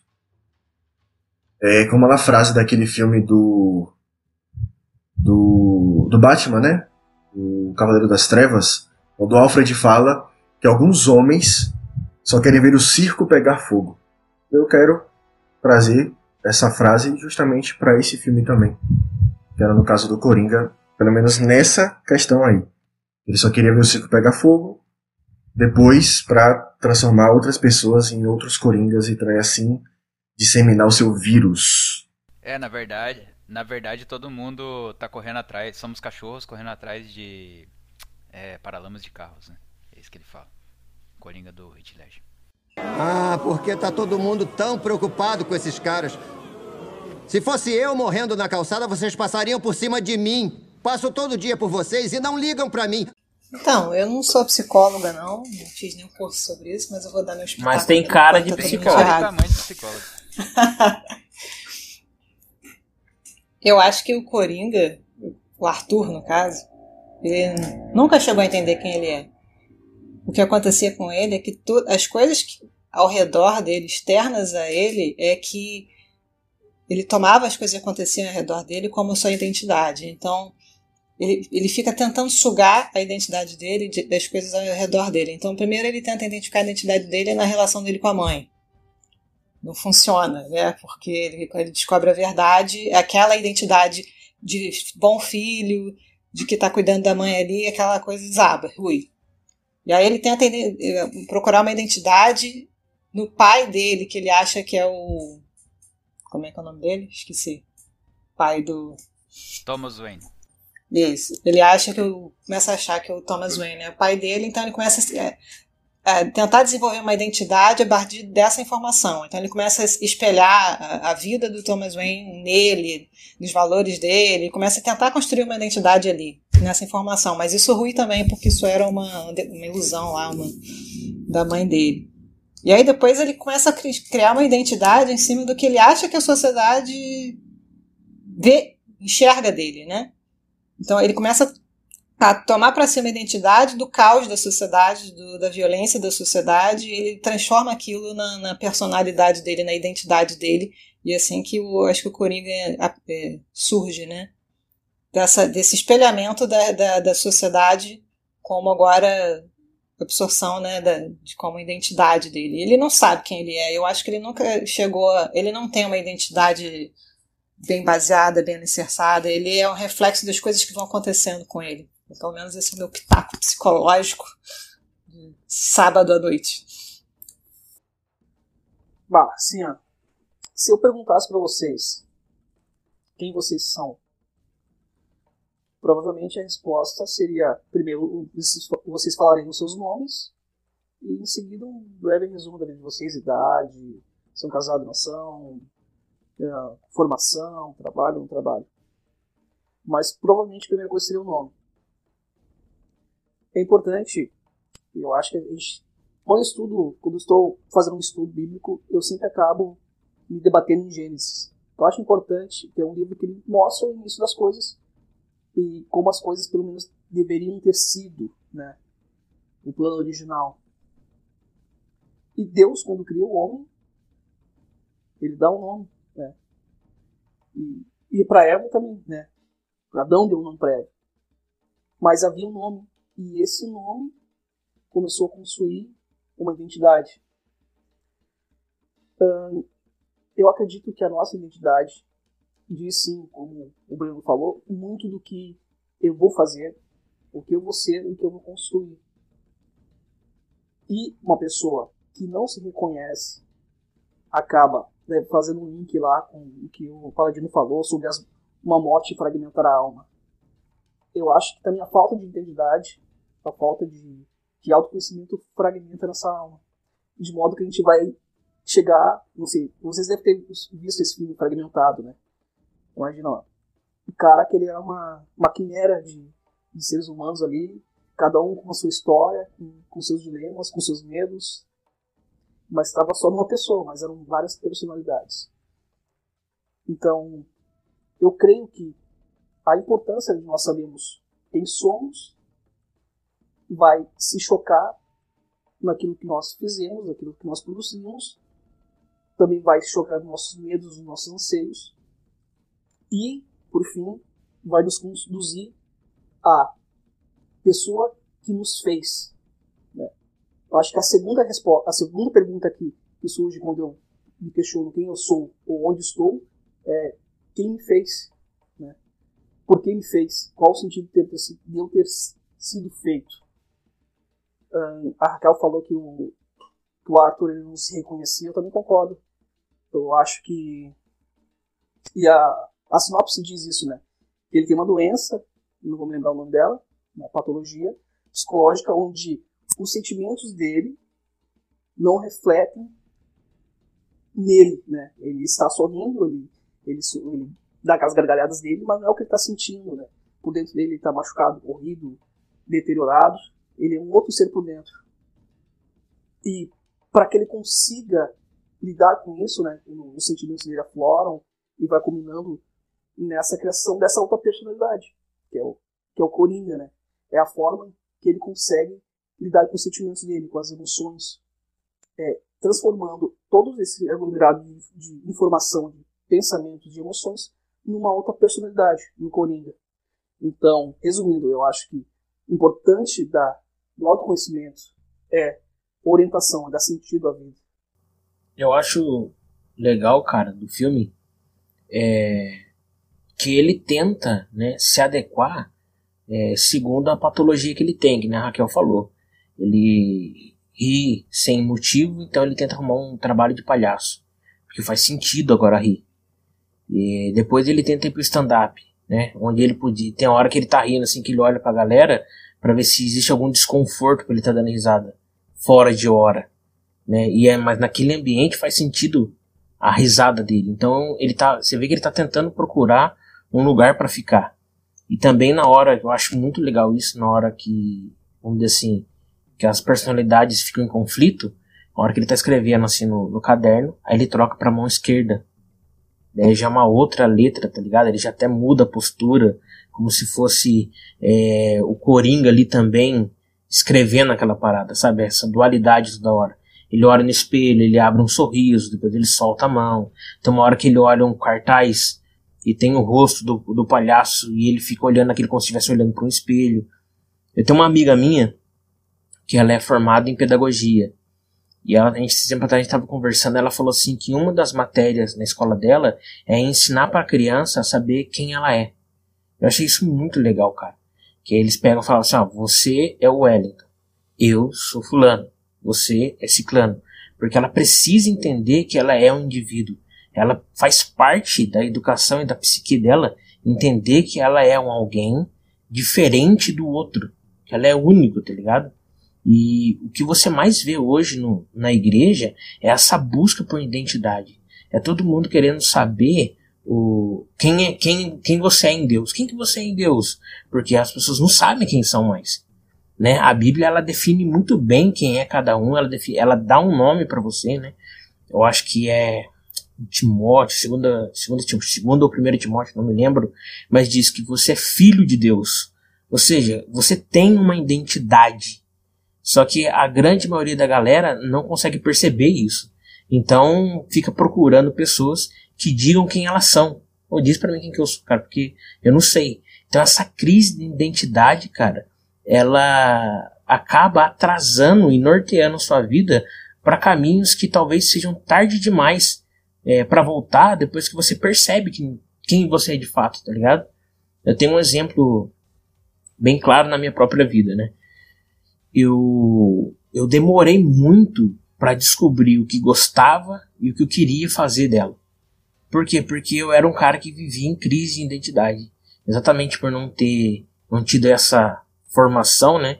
Eu fui ter isso quando me converti. Praticamente foi dentro da fé que eu descobri quem eu sou, mas dentro do, do meu âmbito familiar isso não existia. E eu vi amigos meus, tipo assim, caminhando para rumos, é, tomando tipo assim, já tomando uma decisão mais rápido na vida, e eu ficando, caraca, e eu, cara, vou fazer o que, mano? Não sei. Porque eu não sei se gosto disso, não sei se gosto daquilo. Claramente era uma crise de identidade. Eu lembro até uma vez uma conversa que eu tive com o Vinícius. A gente tava conversando sobre tomar decisões e tal. Eu falei, meu, a gente tem que entender que nós somos o protagonista da nossa própria história, tá ligado? A gente não pode se tornar coadjuvante dela. É você que tem que trilhar esse caminho e viver ele, assumir isso. Então eu acho muito legal essa, essa parada, sabe? E é importante de saber logo, o quanto antes, quem é você, de fato. Então eu, eu acredito nisso. Essa pergunta é muito interessante, né, cara? Porque até o fazendo um paralelo com o gato no país na, Alice no País das Maravilhas, né? Quando ela vai ter aquele diálogo com, é, com ele, ele, ele pergunta para onde ela tá indo, ela não sabe. Então ele responde, para quem não sabe onde, para onde está indo, qualquer caminho serve. Então, eu fazendo um paralelo com essa questão, eu acredito que quem não sabe quem é, sempre terá alguém para dizer para você que você deve ser. Né? Então, se você não sabe, alguém vai dizer para você. E hoje, sendo polêmico ou não, gostando ou não, né, das, das pessoas, mas a realidade é que desde sempre a ciência ela determinou as coisas. Então, ou seja, nós sabemos, fazendo um paralelo aqui, tá? Não comparativo. Mas nós sabemos quando um, um animal, um, um, cãozinho, ele é macho ou ele é fêmea. Olhando para ele, certo? Mas hoje, e isso é de forma geral, mas hoje, quando nós olhamos para a sociedade, esse, essa validação ela não serve mais. Né? Hoje você não. A ciência, a, a ciência que era tão defendida, né? em tantos âmbitos, hoje ela já não mais tem tanto poder assim. Hoje o que importa é o que você acha, qual é a sua visão, né? A cultura agora, né, tá determinando o que é e o que não é. Como diria no exército, agora a banana tá comendo o macaco. E vice-versa, né? Então vou entrar aqui nesses ditados milicos. Mas então as coisas estão ficando bem invertidas, né? E, e, tem esse grande problema. Então, cara, se eu não sei quem eu sou, alguém vai vir dizer para mim quem eu devo ser. E nós sabemos e entendemos, olhar na rua da sua casa, você vai ver que o mundo jaz no maligno. Então, cara, não será uma coisa boa se não for Deus quem está dizendo para você. Né? E tem uma passagem, até separei duas aqui, para quem está nos ouvindo, né, espero que não somente cristãos, mas também quem tem curiosidade um pouco mais sobre esse assunto. Lá em 1 Coríntios 3, a partir do versículo 16, vou ler só até o 16, vou ler que me parecer meio fora de contexto. Quem tem curiosidade, lê o texto inteiro. Terá que confiar agora, mas não sabeis que vós sois o templo do Espírito, são o templo de Deus e que o Espírito de Deus habita em vós. Depois lá em 1 Pedro é, a partir do versículo 2, vai dizer assim, ó, a partir do na, capítulo 2, a partir do versículo 9. Também leia todo, tudo, né? Leia toda a Bíblia que é melhor. Vai, né? Como eu sempre costumo dizer, vai estudar. É, o Espírito Santo é nosso professor, mas ele não nos ensina através da nossa preguiça. Vá estudar. Então, é, aqui vai dizer assim, voltando aqui, vós Porém, sois raça eleita, sacerdócio real, nação santa, povo de propriedade exclusiva de Deus, a fim de proclamardes as virtudes daquele que vos chamou das trevas para a sua maravilhosa luz. Então é interessante nós sabermos quem nós somos, né? O Wellington passou esse, esse processo juntamente comigo, nós congregávamos na mesma igreja. Hoje estamos desviados. Não, estou brincando, estamos desviados. Não. É. Não, tô brincando. Tô brincando, irmãos, pelo amor de Deus. Um dia, irmão. Não é isso não, gente. Somos, é, já estou congregando em outra igreja, tudo certo. O Everton não sei, mas enfim, aí tá procura, procura. Mas é, brincadeiras à parte, é, é, essa questão da identidade é algo muito forte, né, cara? Porque nós, isso vai sempre linkar com aquilo que nós fazemos. Nas comunidades hoje levantou-se uma onda muito grande acerca dos cinco ministérios, né? Só que um exemplo mais pessoal também, como alguns já deram aí, né, suas vidas. Que é o seguinte, né? Levantou esses cinco ministérios, a galera ficou um desespero assim muito grande, cara, em saber dentro dos cinco ministérios quem eu sou.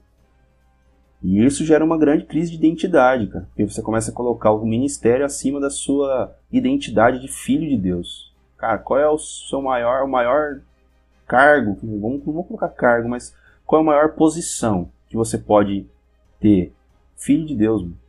Você já, você crê em Jesus Cristo? Sim. Meu, você recebeu o Espírito Santo? Sim.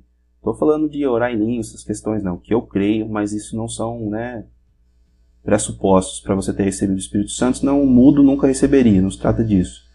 É no sentido de que você já tem uma fé fortalecida assim, então, cara, não se deve se preocupar com isso, né, dentro desse âmbito.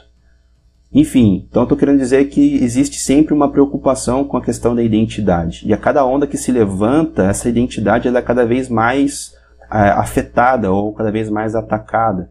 Quando nós vamos ver Jesus no deserto, quando ele é tentado por Satanás, Satanás ele vai atacar a identidade dele. Se você é filho, faz isso. Se você é filho, faz aquilo. Se você tá aí, cara, Jesus, mano, está tirando, né? Jesus ele tinha um pleno entendimento de quem ele era. Então ele falou, cara, ele o diabo vinha com a Bíblia, ele vinha, né, com a Bíblia também. Aí o diabo ficava meio sem graça. Ia tentando ali das suas artimanhas para tentar convencer Jesus. Se você é filho, então prova que você é filho, prova sua identidade. Cara, a pessoa que ela de fato é, sabe quem ela é, ela não, não, não né, se abala, não se, se, se desvia, digamos assim. Não estou querendo dizer que não passa por dificuldades, isso aqui é um outro, um outro quesito. Mas quando você sabe quem você é, quando você entende que você é filho de Deus, a sua perspectiva de como lidar com os seus problemas, de como lidar com as circunstâncias da sua vida, ela muda. Então, ou seja, uma pessoa que não tem Deus, por exemplo, estou falando, sabe, assim, ela lida com os problemas de uma forma melhor, porque ela entende, como a Raquel colocou aqui muito bem, ela tem uma esperança, ela sabe que ela é amada por Deus, ela sabe que, que, que Deus está a favor dela. Então, ela tem uma perspectiva diferente daqueles que não, não, né, tem essa, essa visão, não tem esse contato com Deus. Então, assim, a personalidade, ela é identidade, né? Não a personalidade, mas a identidade, ela é de extrema importância para o cristão. Porque se você for olhar o panorama na Bíblia, ninguém se intitula cristão. A pessoa recebe esse nome. As pessoas olhavam para os discípulos e falavam: Cara, vocês são pequenos cristos, vocês são cristãos. Eles não chegavam lá, opa, beleza, nós somos cristãos aqui, vamos iniciar uma obra aqui na sociedade. Não. Eles iniciavam os seus trabalhos, pregavam o evangelho e assim eram reconhecidos como cristãos. Né? Hoje a gente quer bater no peito e falar que é cristão, mas será? Será que se houvesse uma perseguição aqui, se esses extremistas chegassem aqui hoje, nós é, resistiríamos ou negaríamos Jesus assim, de bate-pronto? Tenho minhas, as minhas dúvidas, né? Se manifestar um capirotão no meio da igreja, girando, tacando cadeira para cima, vai ter nego quebrando janela para correr, entendeu? E cadê o Constantine para pegar o bicho? Entendeu? Então, nesse sentido, eu acho que é, a identidade ela é, é algo muito importante para o cristão. Cara, não fica se apegado a, ao seu ministério, ao que você vai fazer dentro da igreja, ao que você vai deixar de fazer. Isso te move, isso não te move. As pessoas acham, ah, você é meio grosso, então você é profeta, porque você é um. Não, cara, você é sem educação. Isso você é. Você tem que mudar o seu caráter fruto do espírito, ele, ele, tem que mudar o seu caráter, não adianta. É que eu sou, às vezes eu escuto muito isso, é que eu sou descendente de italiano. Italiano, rapaz, você nasceu aqui em Pinda, aqui na roça, aqui, italiano. Que, que negócio é esse? Você, você, tem educação, você tem noção, rapaz. Você não tem nada a ver disso aí, não. Nasceu no peão do Borba e Nasceu no peão do Borba e porque tem um nome, sobrenome esquisito, acho que nasceu na Itália, rapaz. Você... Não, mano, mas isso aí é culpa do signo. Do signo, do ascendente lá, um negócio. O pessoal estuda isso aí aqui no grupo. Não vou falar quem, mas você já viu que manifestou, né? né? Então. E é isso. Eu acho que, que a, termos a identidade muito bem formada, cara, ela, ela acaba que você consegue equilibrar as coisas, né? Você vai ver que o Arthur ele vai ele vai colocando não é que assim o caso dele é muito extremo né cara mas ele vai colocando as culpas a culpa nas circunstâncias da vida dele e realmente as circunstâncias da vida dele empurraram ele para ele se tornar e é muito interessante também com relação a essa questão de identidade, é que no filme, se não me falha a memória, essa é a frase: você vai receber aquilo que você merece. É algo assim. E o Coringa vai, né? O Arthur ali dá um, um, um dispara ali o armamento na, na, na face do, do, apresentador. E depois o próprio Thomas Wayne, né? Ele tá andando lá, né? Ali, enfim, acontece esse assassinato, não somente ele como a esposa, e o cara fala exatamente a mesma coisa. Agora, quando nós temos uma identidade formada em Cristo, nós entendemos que, por mais que nós merecêssemos, por sermos pecadores, como foi dito aqui, a morte, a ira de Deus sobre as nossas vidas, nós somos redimidos por Cristo, cara. Então, na verdade, nós não recebemos o que nós merecemos, nós somos né, recebidos pela graça, nós somos, é, fomos recebidos, né, é, o Espírito Santo habita em nós, então nós não, graças a Jesus, nós não vamos receber aquilo que nós merecemos, fomos justificados, né. Então acho que essa questão de, acredito eu que essa questão de identidade ela é muito importante e vale ressaltar que se você não sabe quem você é, com certeza vai ter alguém para te dizer quem você deve ser. Então tome muito cuidado com isso, tome muito, muito, muito cuidado com esses, né, esses gatos sorridentes que aparecem nas árvores aí para te apontar um caminho. Quer ouvir outra piada, Murray? Não, a gente já ouviu muita piada hoje. O que você consegue afim, quando cruza A um doente mental solitário com uma sociedade que abandona ele e trata como lixo esse Liga cara? pra polícia, Eu digo que consegue! Pode ligar pra você polícia. consegue a merda que merece! Considerações finais, então. Paladino, Presente. Então, considerações finais. É, o que, que eu posso dizer do, do filme Coringa? Né, eu vou, não vou analisar o filme, mas eu vou analisar toda a situação né, e a conversa que a gente teve, que se resume na, na última fala do Vini. Né, que é muito que a gente tem que se atentar a ela e entender que hoje em dia a sociedade está tentando padronizar o- a nossa personalidade e está conseguindo atingir pessoas que não se conhecem.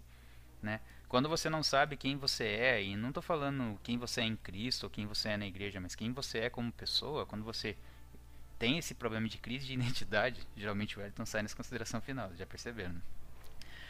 É, quando você tem essa crise de identidade, automaticamente você vai aceitar tudo aquilo que é imposto a você, né? Sejam eles pensamentos da cristão, sejam eles pensamentos de outras religiões, sejam eles pensamentos da sociedade em si, ou sejam até ideologias, né? Então hoje em dia está tudo muito disperso e tudo muito perdido. Homem não é mais homem, né? Existem homens de diferentes níveis, né? Eles falam que agora a mulher também pode ser homem, né? O homem pode ser mulher e homem ao mesmo tempo. Então, se a gente perceber, todo mundo está dizendo, está tentando dizer pra gente o que, que a gente tem que ser. Mas só aquelas pessoas que não se conhecem de verdade é que vão realmente absorver aquilo que está sendo passado. Né? E o filme Coringa trata justamente disso. Né? O Coringa não é, um, não é um herói, apesar de todo o mal que aconteceu com ele.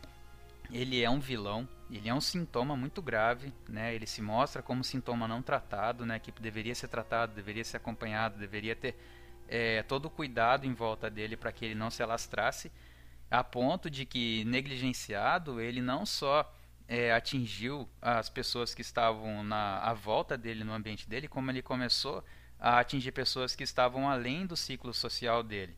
Quando foi dada a oportunidade, ele soube utilizar a oportunidade que ele teve, primeiro começando com uma morte aqui, com uma morte ali, com uma morte acolá, com uma ideia aqui, matou, né, fazendo as coisas da maneira dele, instaurando que se você não sabe quem você é, você vai sempre aceitar aquilo que é imposto a você. Então, Coringa não é um vilão, não é um herói, ele é um vilão e é um mal que deve ser combatido internamente nas pessoas, né? Você tem um Coringa que tenta todo dia tomar a posse do seu corpo é, com atitudes de caóticas, tentando fazer o mal. Se você não tiver o Espírito Santo para ser o seu Batman contra esse Coringa, você vai acabar cedendo a ele. Bom, como eu falei no início, uh, para mim, como entretenimento, né, o filme foi muito bom. Mas, assim, quando a gente faz uma reflexão sobre o que ele pode passar, o que ele passa de mensagem, a gente vê que ele é um reflexo da sociedade que nós vivemos hoje, né? Ah, não é nada assim diferente, não é nada assim que a gente pensa, "Ah, olha como inventaram algo extraordinário. Não, nós vivemos isso, né? E o triste é que a gente vê, a gente percebe que nessa nossa sociedade há muitos coringas, né? É, sendo armário, digamos assim, que poderiam ter sido tratados, que poderiam ter sido minimizados, mas não foram, né? Infelizmente, a gente não vive ainda no, no paraíso, então a gente está sujeito a políticos, a políticas né, públicas, e a gente, como cristãos, né, a gente tem que tomar a mente de Cristo, o Espírito de Cristo, e fazer a nossa parte, né? Avançar o reino para que pessoas potenciais coringas sejam alcançadas por Cristo e que possam ser curadas, né? E viver uma vida sarada, uma vida de um Arthur Fleck saudável. Acho que é isso aí, pessoal. Ah, tem uma frase do Robin Williams que eu ouvi no, YouTube, né, numa, num vídeo sobre esse filme. Todos que você encontra estão travando uma batalha da qual você nada sabe. Seja gentil sempre.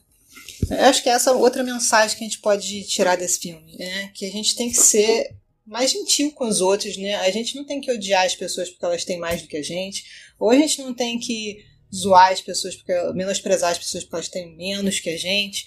A gente não tem que zombar das pessoas porque elas não estão se encaixando num padrão, ou demonizar as pessoas porque elas se encaixam demais nos padrões. Entendeu?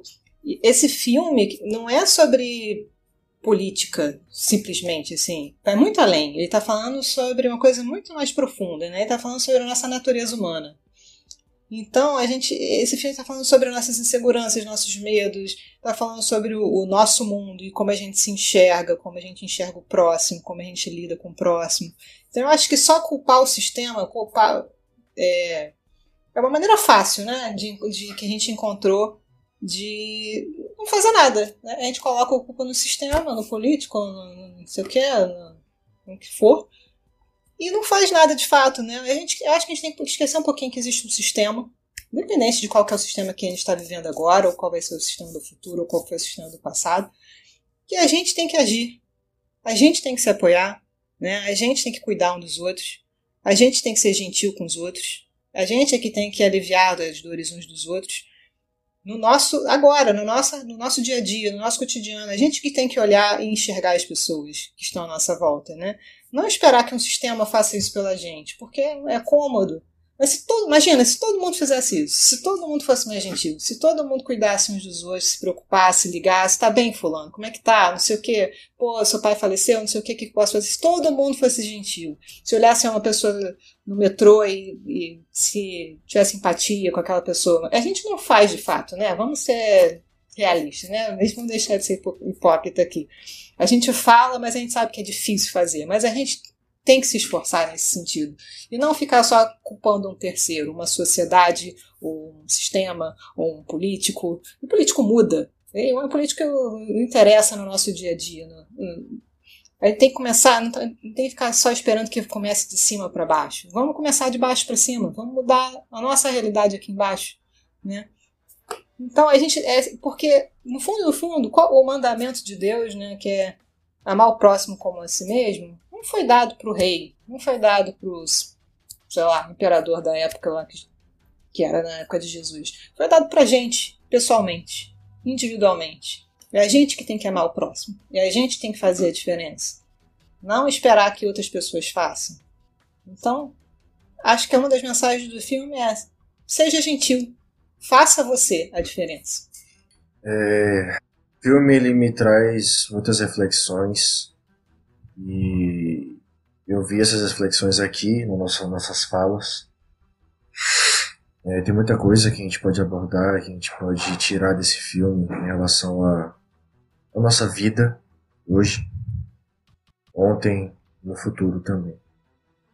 Então, é, eu gostei do filme, é um filme que vale a pena você assistir, tanto da maneira de entretenimento, né, que vai te, vai te prender ali de alguma forma, provavelmente. Mas também é um filme que se você quer entender alguma coisa ou querer pesquisar alguma coisa referente à sociedade de hoje, aí você já pode também ter essa, essa visão também. Assim como eu tive, tenho e vou ter, né? Caso com certeza quando for assistir de novo esse filme, com alguma coisa que eu possa pegar de novo. Coisa que eu não peguei na primeira vez, na segunda vez que eu assisti.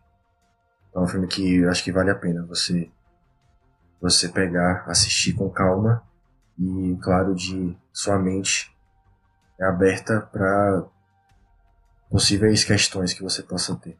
É, o, o filme em si, né, ele traz essa crítica é, mais né, acentuada no sentido de que a sociedade em si ela criou né, o, o, Coringa, né, transformou Arthur em Coringa, quando na verdade ele vai falar que depois que ele tomou os, parou de tomar os remédios dele, né, ele começou a ser quem ele era, ele começou a se sentir melhor, ele começou a entender as coisas de uma maneira mais clara. Mas o filme ele vai, ele vai trazer isso, né? Ele vai mostrar que, que até que a Raquel colocou isso, colocou muito bem, né? Que cara, se você, você for mais gentil, se você olhar para as pessoas né, ao seu redor com um outro olhar, talvez se colocando no lugar delas, você vai pode transformar, mesmo que seja no, no, no micro, né, a, vida das pessoas. E isso para um cristão é de extrema importância, né?